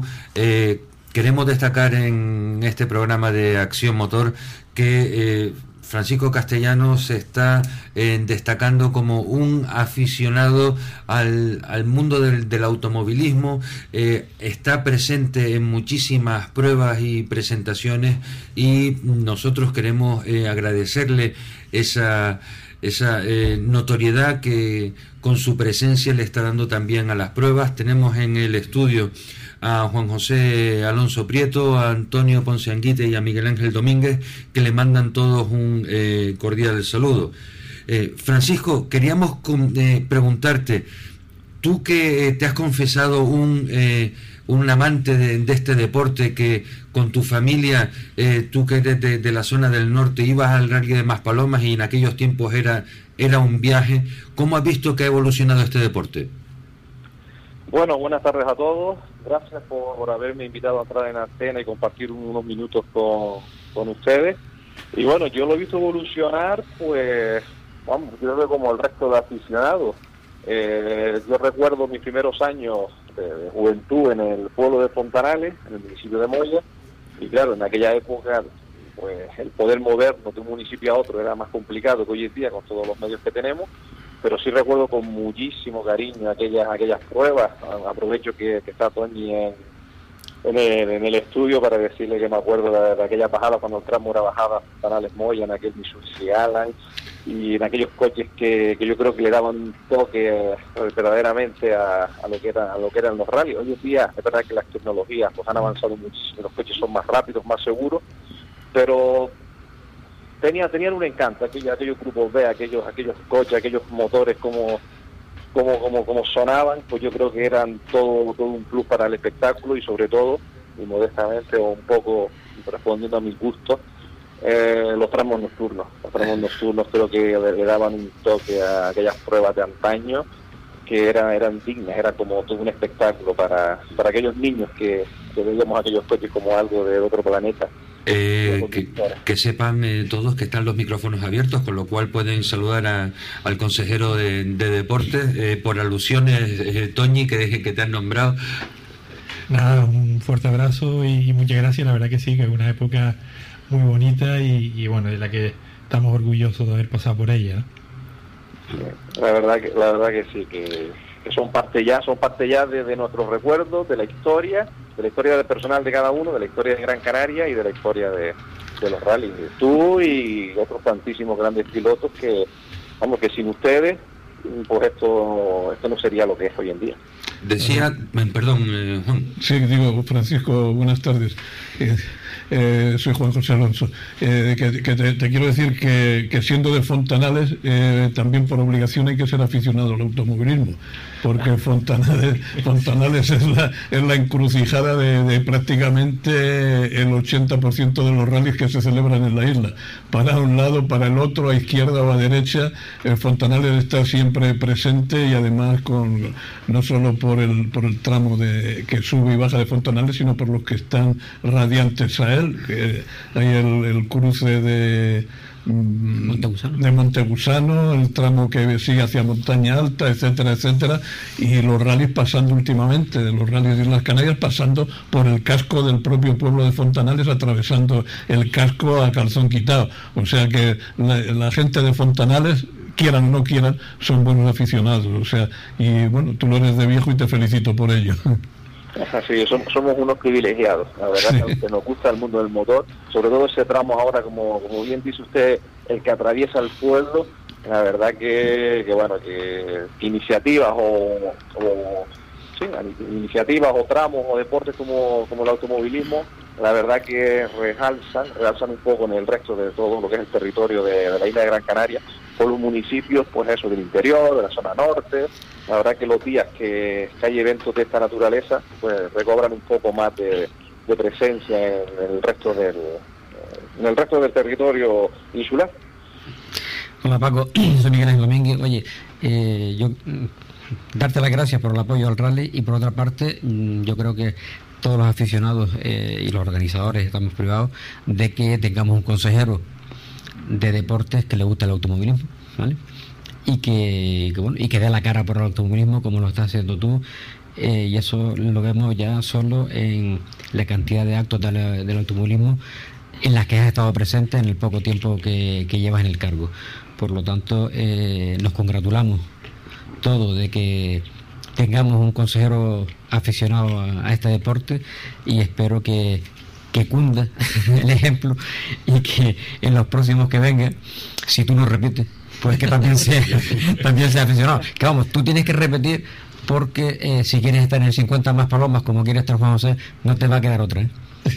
Bueno, a, mí me encantaría ya el próximo año, si Dios quiere, si yo no pasa salud, espero estar con el Villa de Terror, que es el 40 aniversario. La verdad que es una fecha que, que ya, ya estoy ilusionado con que llegue, con que lleguen los, eh, los preparativos, etcétera y por supuesto, por supuesto, poder ver el de primera mano el 50 aniversario, pues la verdad que sería sería un recuerdo en lo personal. Sí, pero te, queda, te queda otra que es que luego en el año 2021 te tocan los 60 años del rally más antiguo de España que el rally de Gran Canaria. Por mucho que se empeñe el príncipe de Asturias en decir que son más No, no, esto lo puedo explicar mejor que yo.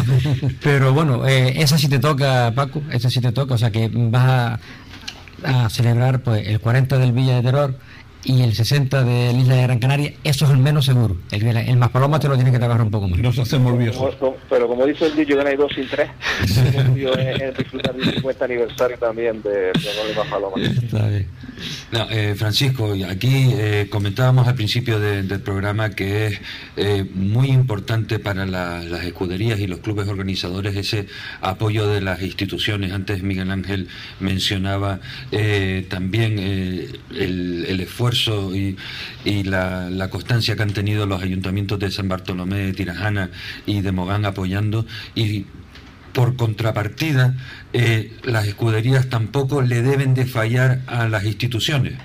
Quiero decir con ello que eh, políticos como tú que eh, hacen pública su afición y muestran además ese, ese apoyo en su persona a través de, de las instituciones que representan, después deben de sentirse ellos también arropados por parte de las escuderías a la hora de organizar unos buenos eventos.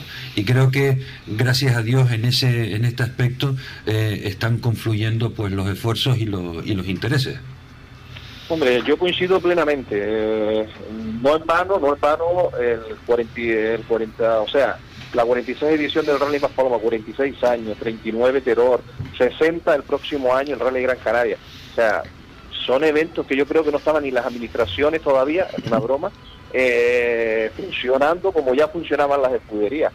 Eh, yo lo digo donde quiera que voy, en la aportación, el apoyo que damos desde las administraciones muchas veces la parte, pues, una parte visible de lo que es el, espectáculo, ¿no? de la prueba, pero quizás una parte dentro de las complicaciones administrativas y que tenemos que tenemos como administración pública a la hora de gestionar los recursos, pero salvando esa dificultad, creo que es la parte más fácil de, todo el, el entresijo, de todos los preparativos que conllevan pues, organizar y hoy en día con toda la reglamentación, con todos los requisitos de seguridad, eh, permisos, etcétera, la verdad que, nos toca una parte cómoda dentro de que tenemos que, también que ponernos a trabajar y a gestionar, pero yo siempre digo allá donde voy que la labor que hacen las escuderías, los pilotos, todos los preparativos que hay previos a que nosotros luego podamos disfrutar de estas magníficas carreras, de estas magníficas pruebas, eso es encomiable y es impagable. Trabajo que se va haciendo de un año a otro, personas que incluso van, como le pasa a Miguel Ángel y a otros tantísimos presidentes de otras escuderías, que si nos fijamos son gente ya con una edad, con una, una experiencia. Y ya va siendo hora de que vayan tomando el relevo, de que vayan cogiendo lo bueno, el legado que nos han, que nos han dejado para seguir con la tradición y que esto no se pierda nunca. Pues don Francisco Castellano, eh, consejero de deportes del Cabildo de Gran Canaria, muchísimas gracias por, por haber, eh, eh, respondido a nuestra llamada. Ha sido un honor para nosotros y una alegría confirmar una vez más ese apoyo que tienes con el, eh, con el automovilismo. Y yo solo espero que podamos eh, encontrarnos en esta emisora eh, dentro de poco y en las pruebas, pues muy a menudo también. se despiden todos los, invitados antes del corte publicitario. Por mi parte, don Francisco, muchísimas gracias y buenas tardes. Bueno, pues, pues agradecerles nuevamente la invitación. El honor ha sido mío también estar en una mesa de, la calidad y de la categoría que, ustedes tienen hoy en la, emisora y a los aficionados y a todos desearles un feliz rally, que, no haya ningún incidente, que todos disfruten y nada, emplazarlos a, tener una buena, una buena prueba. Muchas gracias Paco, saludos. buenas tardes. buenas tardes. Bien, continuamos en el programa Acción Motor, ya eh, cuatro y media de la tarde pasadas, nos queda el último tramo y ya como en las asambleas entramos en ruegos y preguntas, asuntos de la presidencia, del, del patio de, la comunidad. Eh, antes de, darles ya eh, rienda suelta a nuestros invitados de hoy, quisiera recordarles que el jueves eh, vuelve a haber programa especial Off-Road y vamos a poder contar con la entrevista del piloto Gerard Farrés participante 12 veces durante dos ediciones en el París Dakar, habiendo conseguido un eh, tercer puesto. Hemos contactado con Gerard y nos ha confirmado hoy eh, la disponibilidad para que eh, le podamos abrir los micrófonos y tener una, una tertulia el jueves en especial off-road en acción motor. Y con este avance Empezamos ahora. El rally de Maspalomas eh, no suele ser un rally tranquilo en cuanto a reclamaciones se refiere, tengo entendido. Suele haber últimamente que hablamos de una reclamación eh, eh, y parece que se ha parado al mundo. gracias a Dios ya está cerrado el, las apelaciones y el tiempo de, de, de haber presentado apelaciones, con lo cual se entiende que el asunto está cerrado, pero en Maspalomas siempre han, tenido ustedes eh, reclamaciones por parte de, equipos. Bueno, el Rally de Maspalomas eh, eh, yo creo que tiene el, el mal récord. O, el molesto el molesto récord de ser el rally donde más reclamaciones han habido siempre posiblemente porque fuese el último rally del año donde se decidían todos pues llegaron a ver muchas reclamaciones de, bueno, de copas monomarcas que al final en el último rally eh, si no estaban a gusto del que del que perdía sobre todo pues siempre había reclamaciones. Y han habido reclamaciones interesantes. Primero hay que decir que la reclama eh, hacer, poner una reclamación es un derecho que tiene el, piloto el participante. Es un derecho eh, del piloto y una oportunidad de oro del reclamado de demostrar que evidentemente su coche está bien no bueno la última que tuvimos en Las Palmas fue hace dos años con la gasolina, ¿no? y bueno, aquella se, se llevó a cabo. Eh, creo recordar que era la primera vez que se ponía una de gasolina en, Canarias. Eh, se llevó a, efecto sin ningún bueno, se llevó adelante sin ningún problema. El resultado, pues, salió, salió el que, el que todavía se habla hoy. Eh, no, no, se habla pero bien, se habla pero bien, quiero decir que el proceso que se hizo fue, fue correcto, los comisarios técnicos hicieron una buena labor y los comisarios deportivos pues aplicaron el reglamento que tenían que aplicar en ese momento. Eh, se esperó a que llegaran a que llegaran los informes de los laboratorios, del laboratorio de, que, porque aquí no tenemos, no hay laboratorios para eso esos análisis y bueno fue fue aceptado por las partes y ya está y no pasó y no pasó a más que es como como como ha de ser salvo que el reclamado no esté de acuerdo y, ejerza su derecho a, apelar. Ahora cuando se pone una reclamación es que parece que se nos cae el mundo, que, que, que un, el que reclama es un gamberro, el otro también. No, yo creo que eso tiene, tiene que pasar la historia. Es lo más normal del mundo que se reclame. No pasa nada. Y como tú bien, bien dices, eh, es un derecho del participante por un lado y por otra parte el reclamado pues tiene el, momento de decir oye pues demuestre, incluso, perdón Miguel Ángel es que incluso se deberían de dar más facilidades para reclamar. Y cuando digo más facilidades es no esas cantidades tan astronómicas que hay que depositar para reclamar que, que, que, están ya realmente después fuera del alcance de cualquiera. Porque porque para mí reclamar significa limpieza o sea señores, hay que, el, deporte tiene que ser limpio. Entonces, como tiene que ser limpio, eh, y ya que los comisarios deportivos o los organizadores, como tú, etcétera, etcétera, no quieren involucrarse nada más que en unas verificaciones de oficio muy ligeras, eh, estas verificaciones más a fondo y más específicas eh, deben de provenir de quien tenga dudas. Eh, A tiene dudas de B, pues A reclama B y no pasa nada. Pero claro, si tiene que poner 3.000 euros para reclamar o 2.500 y después tiene que poner una caución de 5.000 para apelar y después estamos hablando de un deporte de millonarios. No, bueno, bueno, te, explico cómo funciona el tema exactamente. Eh, el organizador no hace reclamaciones de oficio. No hace, no, no, hace verificaciones de oficio. No, no, no, en general yo pero te explico un poco para que lo, para que los que estén escuchando el programa sepan cuál es el funcionamiento exacto.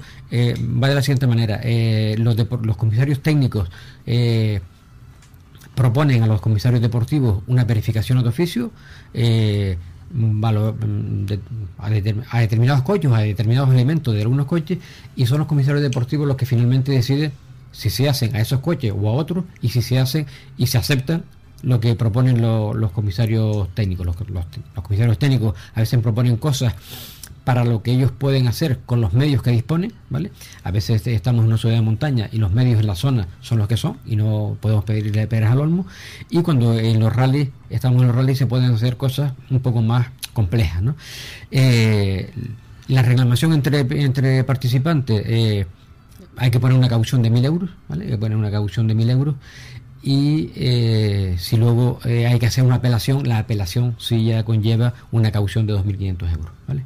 y eso funciona y eso funciona así eh, que debe ser gratuita bueno pues a lo mejor pero a lo mejor ocurriría que tenemos en cada rally 15 reclamaciones porque tenemos dudas eh, de que aquel corre más que yo y yo creo que soy mejor y al final le reclamo para ver si es verdad y si no bueno pues ahí se quedó el tema. Entonces lo que ha querido las federaciones tampoco digo que es, gratuita no no no pero entonces pero además esto viene viene no lo esto no estas estas cauciones no las pone la Federación Canaria. Esto viene de la Federación Nacional y es la Federación la que esta es la que dice cuál es, cuál es el importe de las reclamaciones y cuál es el importe de las cauciones y además cuál es el importe de las horas de trabajo o, no, no, no el importe, pero sí la cantidad de horas de trabajo que lleva a desmontar cada, cada, fase. cada fase de cada, de cada parte reclamada. ¿no? Pero bueno, en, en el Maspalomas hemos vivido unas reclamaciones muy bonitas, muy bonitas, porque luego la, la reclamación para el que vive este deporte eso al final es, un motivo para poder aprender, eh, los técnicos para poder lucirse y los deportivos para tomar eh, decisiones eh, que sienten cátedra, por decirlo de alguna manera, ¿no? Yo recuerdo la más famosa del Rally Más Palomas, que tú te acordarás, fue aquella que se puso donde estaba Lamberti, estaba el Mercedes de, Tomás Jimeno y que se le puso a la inyección de, estos coches que además acabó en, la Federación Española y que al final eh, se dio por, por buena la, situación de los coches eh, y, y, y el texto ponía literalmente el elemento rosa la legalidad. Después que cada uno lo interprete como quiera. Pero la, el veredicto final de la federación... ¿Para el lado bueno o para el lado malo? No, al final los, vehículos reclamados eh, se dieron por conforme, se dieron por conformes.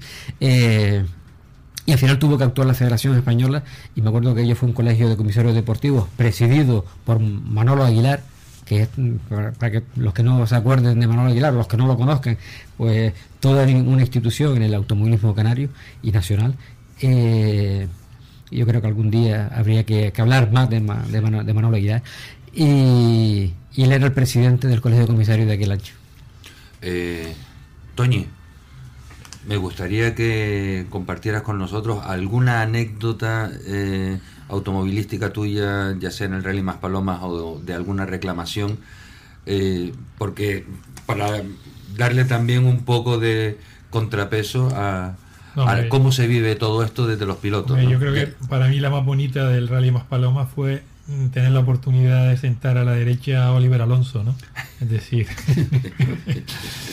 que ganó, que, ganaste, ganaste con él, ¿no? Eso fue una broma, es decir, de, que se montara en el, en el rally conmigo y bueno, la sorpresa fue que dijo que sí y que incluso ni siquiera vino a pasar conmigo por ningún tramo cronometrado. Ni, falta que hacía. Bueno, para mí, para mí era una preocupación porque evidentemente no es lo mismo ir a la derecha que ir a la izquierda, ¿no? Y bueno, eso sí me preocupaba un poquito, a él se le regularon los cintos para tomar la salida de, del rally y la verdad que, que bien, nos lo pasamos genial, es decir, fue una anécdota porque además llegamos a la meta del primer tramo, le pregunté qué tiempo habíamos hecho y me dijo que perdonara, pero que no, no había picado. eh, vale, y no pasaba nada, llegamos al segundo tramo, pasó lo mismo, llegué a meta, dijo que no, se había despistado, no había picado. Y en el tercero sí, el tercero fue curioso porque evidentemente cuando llegamos y pasamos el control stop, me dijo, Toñi, nos han puesto 5 segundos de más. Este no es nuestro tiempo. Y le dije, ya, ya ahora sí picarle. y me acuerdo que, nos pusimos en contacto con la organización y efectivamente había ido un error. Y, él me lo decía, dice, a mí nadie me quita nada. y tal, Y la verdad que te digo, fue un, rally muy, muy bonito. Tuvimos la gran suerte de, de así todo eh, conseguir la, la, victoria del rally y es un, un gran recuerdo que tengo de ese evento esa prueba. ¿no? Además, tengo, tengo entendido que en alguna ocasión Oliver Alonso, en alguna reunión, eh, se ha dirigido a los presentes y les ha dicho, ¿ustedes han ganado algún rally más paloma? Y dice, no. Y dice, pues entonces... Sí, eso es cierto y bueno, Miguel, Miguel también lo sabe y lo conoce, ¿no? Y después te puedo decir que no me ha contestado, pero yo el, el domingo le, le, mandé un WhatsApp donde lo invitaba, Miguel lo sabe, se lo conté, donde lo invitaba a que me acompañara en, este rally de copiloto de nuevo, pero no me ha contestado. me ah. imagino que la respuesta es que no. ocupaciones profesionales. Acuérdate que dijo nunca más. Hombre, habrá dicho nunca más, pero eh, que le quiten los bailados. Eh, pero que le quiten los bailados. Evidentemente está, claro.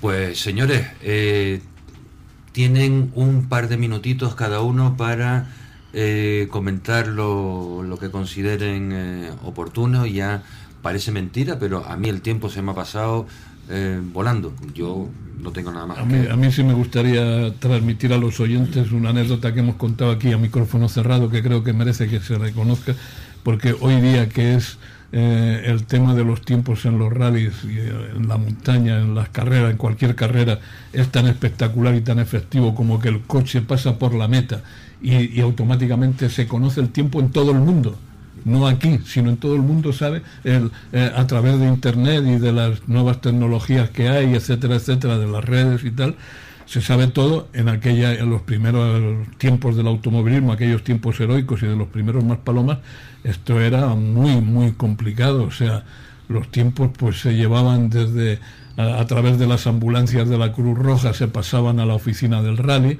a través del de teléfonos públicos, de teléfonos de aquellos de, de, monedas en algún pueblo perdido o en algún sitio por ahí, se pasaban a la oficina del rally los tiempos y después se elaboraban y todo esto se iba sumando a mano, como decíamos antes, a mano se, iba, se iban sumando los tiempos, etcétera, etcétera. Y llegamos a la conclusión con Manuel de Aguilar, Manolo Aguilar, como decía ahora que lo nombraba Miguel Ángel Domínguez, llegamos a la conclusión de que aquello había que modernizarlo en aquella época que no existen. Los, ordenadores no eran los de hoy, los ordenadores eran aquellos de tarjetas perforadas que estaban en unos cuartos mm, refrigerados con aire acondicionado y que eran unos verdaderos muebles, unos aparatos inmensos que funcionaban con las tarjetas girando en unos tambores y una historia, bueno, una, una cosa enorme. Y, y esto había que programarlo, había que hacer una programación que hoy día eh, en, un ordenador normal, pues cualquier programador lo hace en cinco minutos, pero en aquello es... Eh, me, acabas de dar una idea, Juan José. Un día vamos a invitar a, Víctor Robain eh, a que hable de, la última generación de... Por supuesto, hoy, hoy que, esto es una maravilla. Bueno, pues en aquella época, bueno, pues llegamos a la conclusión de que en, en una empresa hotelera de San Agustín, que tenía un ordenador enorme, lo manejaba un señor alemán muy amable, hizo un simulacro con, con un rally anterior, metió los, él hizo su programa, metió los tiempos, le dio al aparato aquel y al cabo de 30 minutos o 20 o lo que fuera, eh, que, que, terminaron las tarjetas de circular por todo aquel túnel de tal, salió la clasificación y coincidía. Dice, coño, hemos acertado, qué maravilla. Venga, vamos a hacer el cronometraje del rally, de ahora del rally de Maspalomas. Y eh, habíamos previsto motoristas aficionados de, con motos o, y algún piloto también del motoclub Roque Nublo que iba a ir a las metas y a las salidas para recoger las hojas de cronometraje y traerlas a San Agustín rápidamente en moto, que era lo más fácil. Cuando llega el momento, los, los cronometradores dicen que no dan las hojas de cronometraje. Por orden del jefe de cronometraje, don Pedro Santana Delgado, fallecido no hace mucho tiempo, gran persona, pero muy, muy metido en su papel de jefe, de, jefe de cronometraje y tal igual, dijo que no, que ellos se les daban las hojas de cronometraje al jefe de cronometraje, se las dieron y nosotros por la noche eh, tocando en la puerta de la habitación de él, en el hotel allí, a pedirle las hojas, no solo nosotros, porque en aquella época apoyaba al Rally de Maspalomas, que esto es muy importante también, la Federación Española, venía el secretario de la Federación Española, Rafael Valcárcel, a apoyar al rally, venía gente de la Federación Centro de Madrid a apoyar al rally.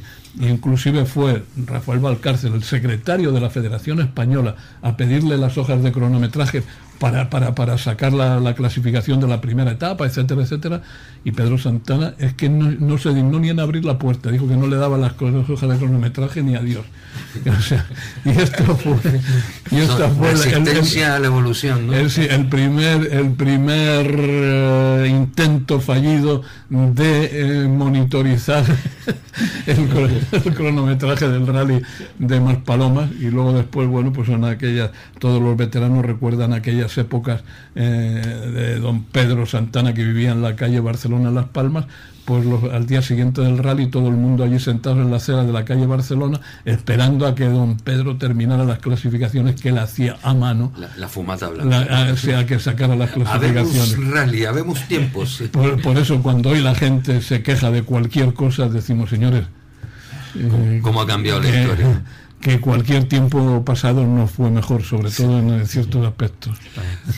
Bueno, eh, Gregorio, yo tengo que darte las gracias por haber dedicado... Gracias a ustedes que, que, han hecho un programa fantástico hoy. Por haber dedicado un especial al, al rally de, de Más Palomas. Y, bueno, yo tengo que, que, agradecer también a toda la gente, porque a ver, el rally Más Palomas no es Miguel Ángel Domínguez. Eh, aunque yo soy, la cara, yo soy la cara, solo la cara visible, hay un, un, equipo importante de trabajo detrás, capitaneados por, por Aqueimo Reyes, que, que, es un poco, que es un poco el futuro de lo que de lo que puede ser el rally de Más Palomas con otra serie de, personas que están ahí ayudándole y aprendiendo. Y al final pues conseguimos que, todos aporten su granito de arena para llevar a buen término pues lo que hemos durante tantas horas y tantos días ido preparando durante, meses anteriores y, a veces hasta en años anteriores porque cuando a veces sale un tramo pues como es el de más Paloma Fataga Tunte eh, no es de este año sino que ya venía de 5 o 6 años atrás pues dicho dicho queda eh, Toñi Ponce, muchísimas gracias por haber estado hoy con nosotros. Esperamos, eh, tú eres asiduo por teléfono de, esta emisora, cosa que también te agradecemos muchísimo. Don Juan José sabe que estas puertas y estos micrófonos están abiertos cuando usted quiera.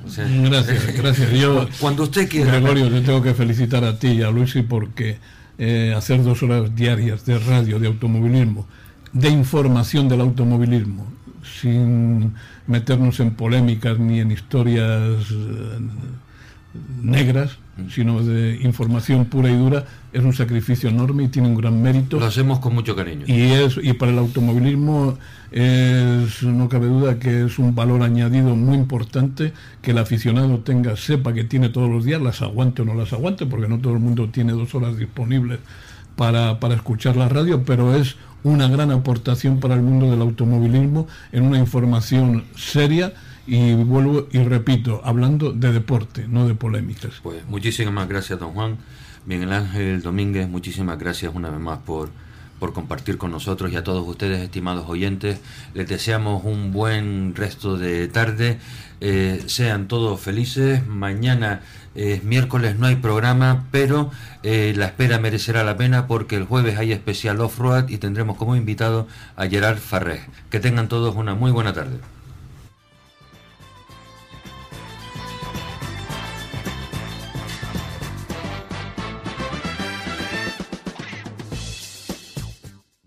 La llamada ya preparada con el consejero de deportes del Cabildo de Gran Canaria, don Francisco Castellano. Buenas tardes.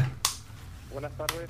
Hola Francisco, eh, muchísimas gracias por, por atender nuestra solicitud. Eh, queremos destacar en este programa de Acción Motor que eh, Francisco Castellanos está eh, destacando como un aficionado al, mundo del, automovilismo, eh, está presente en muchísimas pruebas y presentaciones y nosotros queremos eh, agradecerle esa, esa notoriedad que con su presencia le está dando también a las pruebas. Tenemos en el estudio a Juan José Alonso Prieto, a Antonio Ponce Anguite y a Miguel Ángel Domínguez, que le mandan todos un eh, cordial saludo. Eh, Francisco, queríamos eh, preguntarte, tú que te has confesado un, un amante de, este deporte, que con tu familia, tú que eres de, la zona del norte, ibas al rally de Maspalomas y en aquellos tiempos era, era un viaje, ¿cómo has visto que ha evolucionado este deporte? Bueno, buenas tardes a todos. Gracias por, haberme invitado a entrar en Antena y compartir unos minutos con, ustedes. Y bueno, yo lo he visto evolucionar, pues, vamos, yo creo como el resto de aficionados. Eh, yo recuerdo mis primeros años de, juventud en el pueblo de Fontanales, en el municipio de Moya, y claro, en aquella época, pues el poder movernos de un municipio a otro era más complicado que hoy en día con todos los medios que tenemos pero sí recuerdo con muchísimo cariño aquellas aquellas pruebas. Aprovecho que, está Tony en, en, el, estudio para decirle que me acuerdo de, aquella bajada cuando el tramo era bajada Canales Moya, en aquel Mitsubishi Alan y en aquellos coches que, yo creo que le daban toque eh, verdaderamente a, lo que era, a lo que eran los rallies. Hoy en día es verdad que las tecnologías pues han avanzado muchísimo, los coches son más rápidos, más seguros, pero tenía, tenían un encanto, aquellos, aquellos grupos B, aquellos, aquellos coches, aquellos motores como, como, como, como sonaban, pues yo creo que eran todo, todo un plus para el espectáculo y sobre todo, y modestamente o un poco respondiendo a mis gustos, eh, los tramos nocturnos. Los tramos nocturnos creo que le, daban un toque a aquellas pruebas de antaño que eran, eran dignas, era como todo un espectáculo para, para aquellos niños que, que veíamos aquellos coches como algo de otro planeta. Eh, que, sepan eh, todos que están los micrófonos abiertos, con lo cual pueden saludar al consejero de, deportes eh, por alusiones, Toñi, que, que te han nombrado. Nada, un fuerte abrazo y, muchas gracias. La verdad que sí, que es una época muy bonita y, bueno, de la que estamos orgullosos de haber pasado por ella. La verdad que, la verdad que sí, que, son parte ya, son parte ya de nuestros recuerdos, de la historia de la historia del personal de cada uno, de la historia de Gran Canaria y de la historia de, los rallies. Tú y otros tantísimos grandes pilotos que, vamos, que sin ustedes, pues esto, esto no sería lo que es hoy en día. Decía, perdón, eh, Juan. Sí, digo, Francisco, buenas tardes. Eh, eh, soy Juan José Alonso. que, te, quiero decir que, que siendo de Fontanales, también por obligación hay que ser aficionado al automovilismo porque Fontanales, es, la, es la encrucijada de, prácticamente el 80% de los rallies que se celebran en la isla. Para un lado, para el otro, a izquierda o a derecha, el Fontanales está siempre presente y además con no solo por el, por el tramo de, que sube y baja de Fontanales, sino por los que están radiantes a él, hay el cruce de de Montegusano, el tramo que sigue hacia Montaña Alta, etcétera, etcétera, y los rallies pasando últimamente, los rallies de Islas Canarias, pasando por el casco del propio pueblo de Fontanales, atravesando el casco a calzón quitado. O sea que la, gente de Fontanales quieran o no quieran, son buenos aficionados. O sea, y bueno, tú lo eres de viejo y te felicito por ello. Así, somos, somos unos privilegiados, la verdad, que nos gusta el mundo del motor, sobre todo ese tramo ahora, como, como bien dice usted, el que atraviesa el pueblo, la verdad que, bueno, que iniciativas o, sí, iniciativas o tramos o deportes como, como el automovilismo, la verdad que realzan, realzan un poco en el resto de todo lo que es el territorio de, la isla de Gran Canaria, por los municipios, pues eso, del interior, de la zona norte, la verdad que los días que, hay eventos de esta naturaleza, pues recobran un poco más de, presencia en el resto del en el resto del territorio insular. Hola Paco, soy Miguel Ángel Domínguez. Oye, eh, yo mm, darte las gracias por el apoyo al rally y por otra parte, mm, yo creo que todos los aficionados eh, y los organizadores estamos privados de que tengamos un consejero de deportes que le guste el automovilismo, ¿vale? y que, bueno, y que dé la cara por el automovilismo como lo estás haciendo tú. Eh, y eso lo vemos ya solo en la cantidad de actos del automovilismo en las que has estado presente en el poco tiempo que, llevas en el cargo. Por lo tanto, eh, nos congratulamos todos de que tengamos un consejero aficionado a, este deporte y espero que, que cunda el ejemplo y que en los próximos que vengan, si tú no repites, pues que también sea, también sea aficionado. Que vamos, tú tienes que repetir porque eh, si quieres estar en el 50 más palomas como quiere estar Juan José, no te va a quedar otra. ¿eh? Bueno, a, mí me encantaría ya el próximo año, si Dios quiere, si Dios nos da salud, espero estar con el Villa de Terror, que es el 40 aniversario. La verdad que es una fecha que, que ya, ya estoy ilusionado con que llegue, con que lleguen los, eh, los preparativos, etcétera y por supuesto, por supuesto, poder ver el de primera mano el 50 aniversario, pues la verdad que sería vamos, sería un recuerdo en lo personal. Sí, pero te, queda, te queda otra que es que luego en el año 2021 te tocan los 60 años del rally más antiguo de España que el rally de Gran Canaria. Por mucho que se empeñe el príncipe de Asturias en decir que son más No, no, esto lo puedo explicar ser mejor que yo.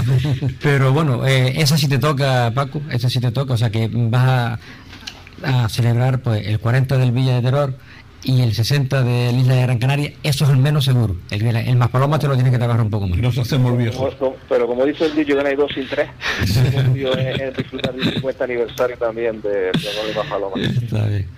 Eh, Francisco, aquí eh, comentábamos al principio del programa que es eh, muy importante para las escuderías y los clubes organizadores ese apoyo de las instituciones. Antes Miguel Ángel mencionaba también el, esfuerzo y, la, constancia que han tenido los ayuntamientos de San Bartolomé, de Tirajana y de Mogán apoyando. Y por contrapartida, eh, las escuderías tampoco le deben de fallar a las instituciones. Quiero decir con ello que eh, políticos como tú, que eh, hacen pública su afición y muestran además ese, ese apoyo eh, en su persona a través de, de las instituciones que representan, después deben de sentirse ellos también arropados por parte de las escuderías a la hora de organizar unos buenos eventos. Y creo que gracias a Dios en ese en este aspecto eh, están confluyendo pues los esfuerzos y los, y los intereses. Hombre, yo coincido plenamente. Eh, no es vano, no es vano el 40, el 40, o sea, la 46 edición del Rally Más Paloma, 46 años, 39 Terror, 60 el próximo año el Rally Gran Canaria. O sea, son eventos que yo creo que no estaban ni las administraciones todavía, es una broma, eh, funcionando como ya funcionaban las escuderías.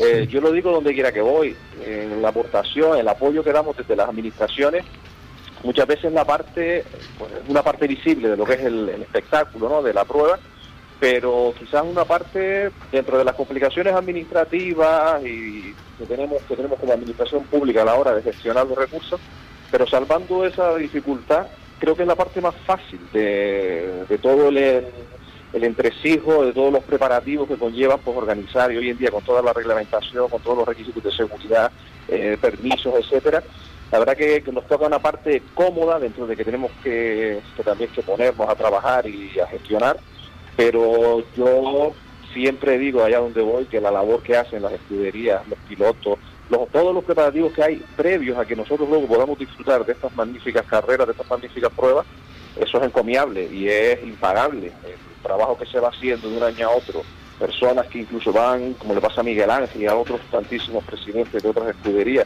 que si nos fijamos son gente ya con una edad, con una, experiencia y ya va siendo hora de que vayan tomando el relevo, de que vayan cogiendo lo bueno, el legado que nos han, que nos han dejado para seguir con la tradición y que esto no se pierda nunca. Pues don Francisco Castellano, eh, consejero de deportes del Cabildo de Gran Canaria, muchísimas gracias por, por haber, eh, haber eh, respondido a nuestra llamada. Ha sido un honor para nosotros y una alegría confirmar una vez más ese apoyo que tienes con el, eh, con el automovilismo. Y yo solo espero que podamos eh, encontrarnos en esta emisora eh, dentro de poco y en las pruebas, pues muy a menudo también. se despiden todos los, los invitados antes del corte publicitario. Por mi parte, don Francisco, muchísimas gracias y buenas tardes. Bueno, pues, pues agradecerle nuevamente la invitación. El honor ha sido mío también estar en una mesa de, la calidad y de la categoría que, ustedes tienen hoy en la, emisora y a los aficionados y a todos desearles un feliz rally, que, no haya ningún incidente, que todos disfruten y nada, emplazarlos a, tener una buena, una buena prueba. Muchas gracias Paco, saludos. Bueno, buenas tardes. buenas tardes.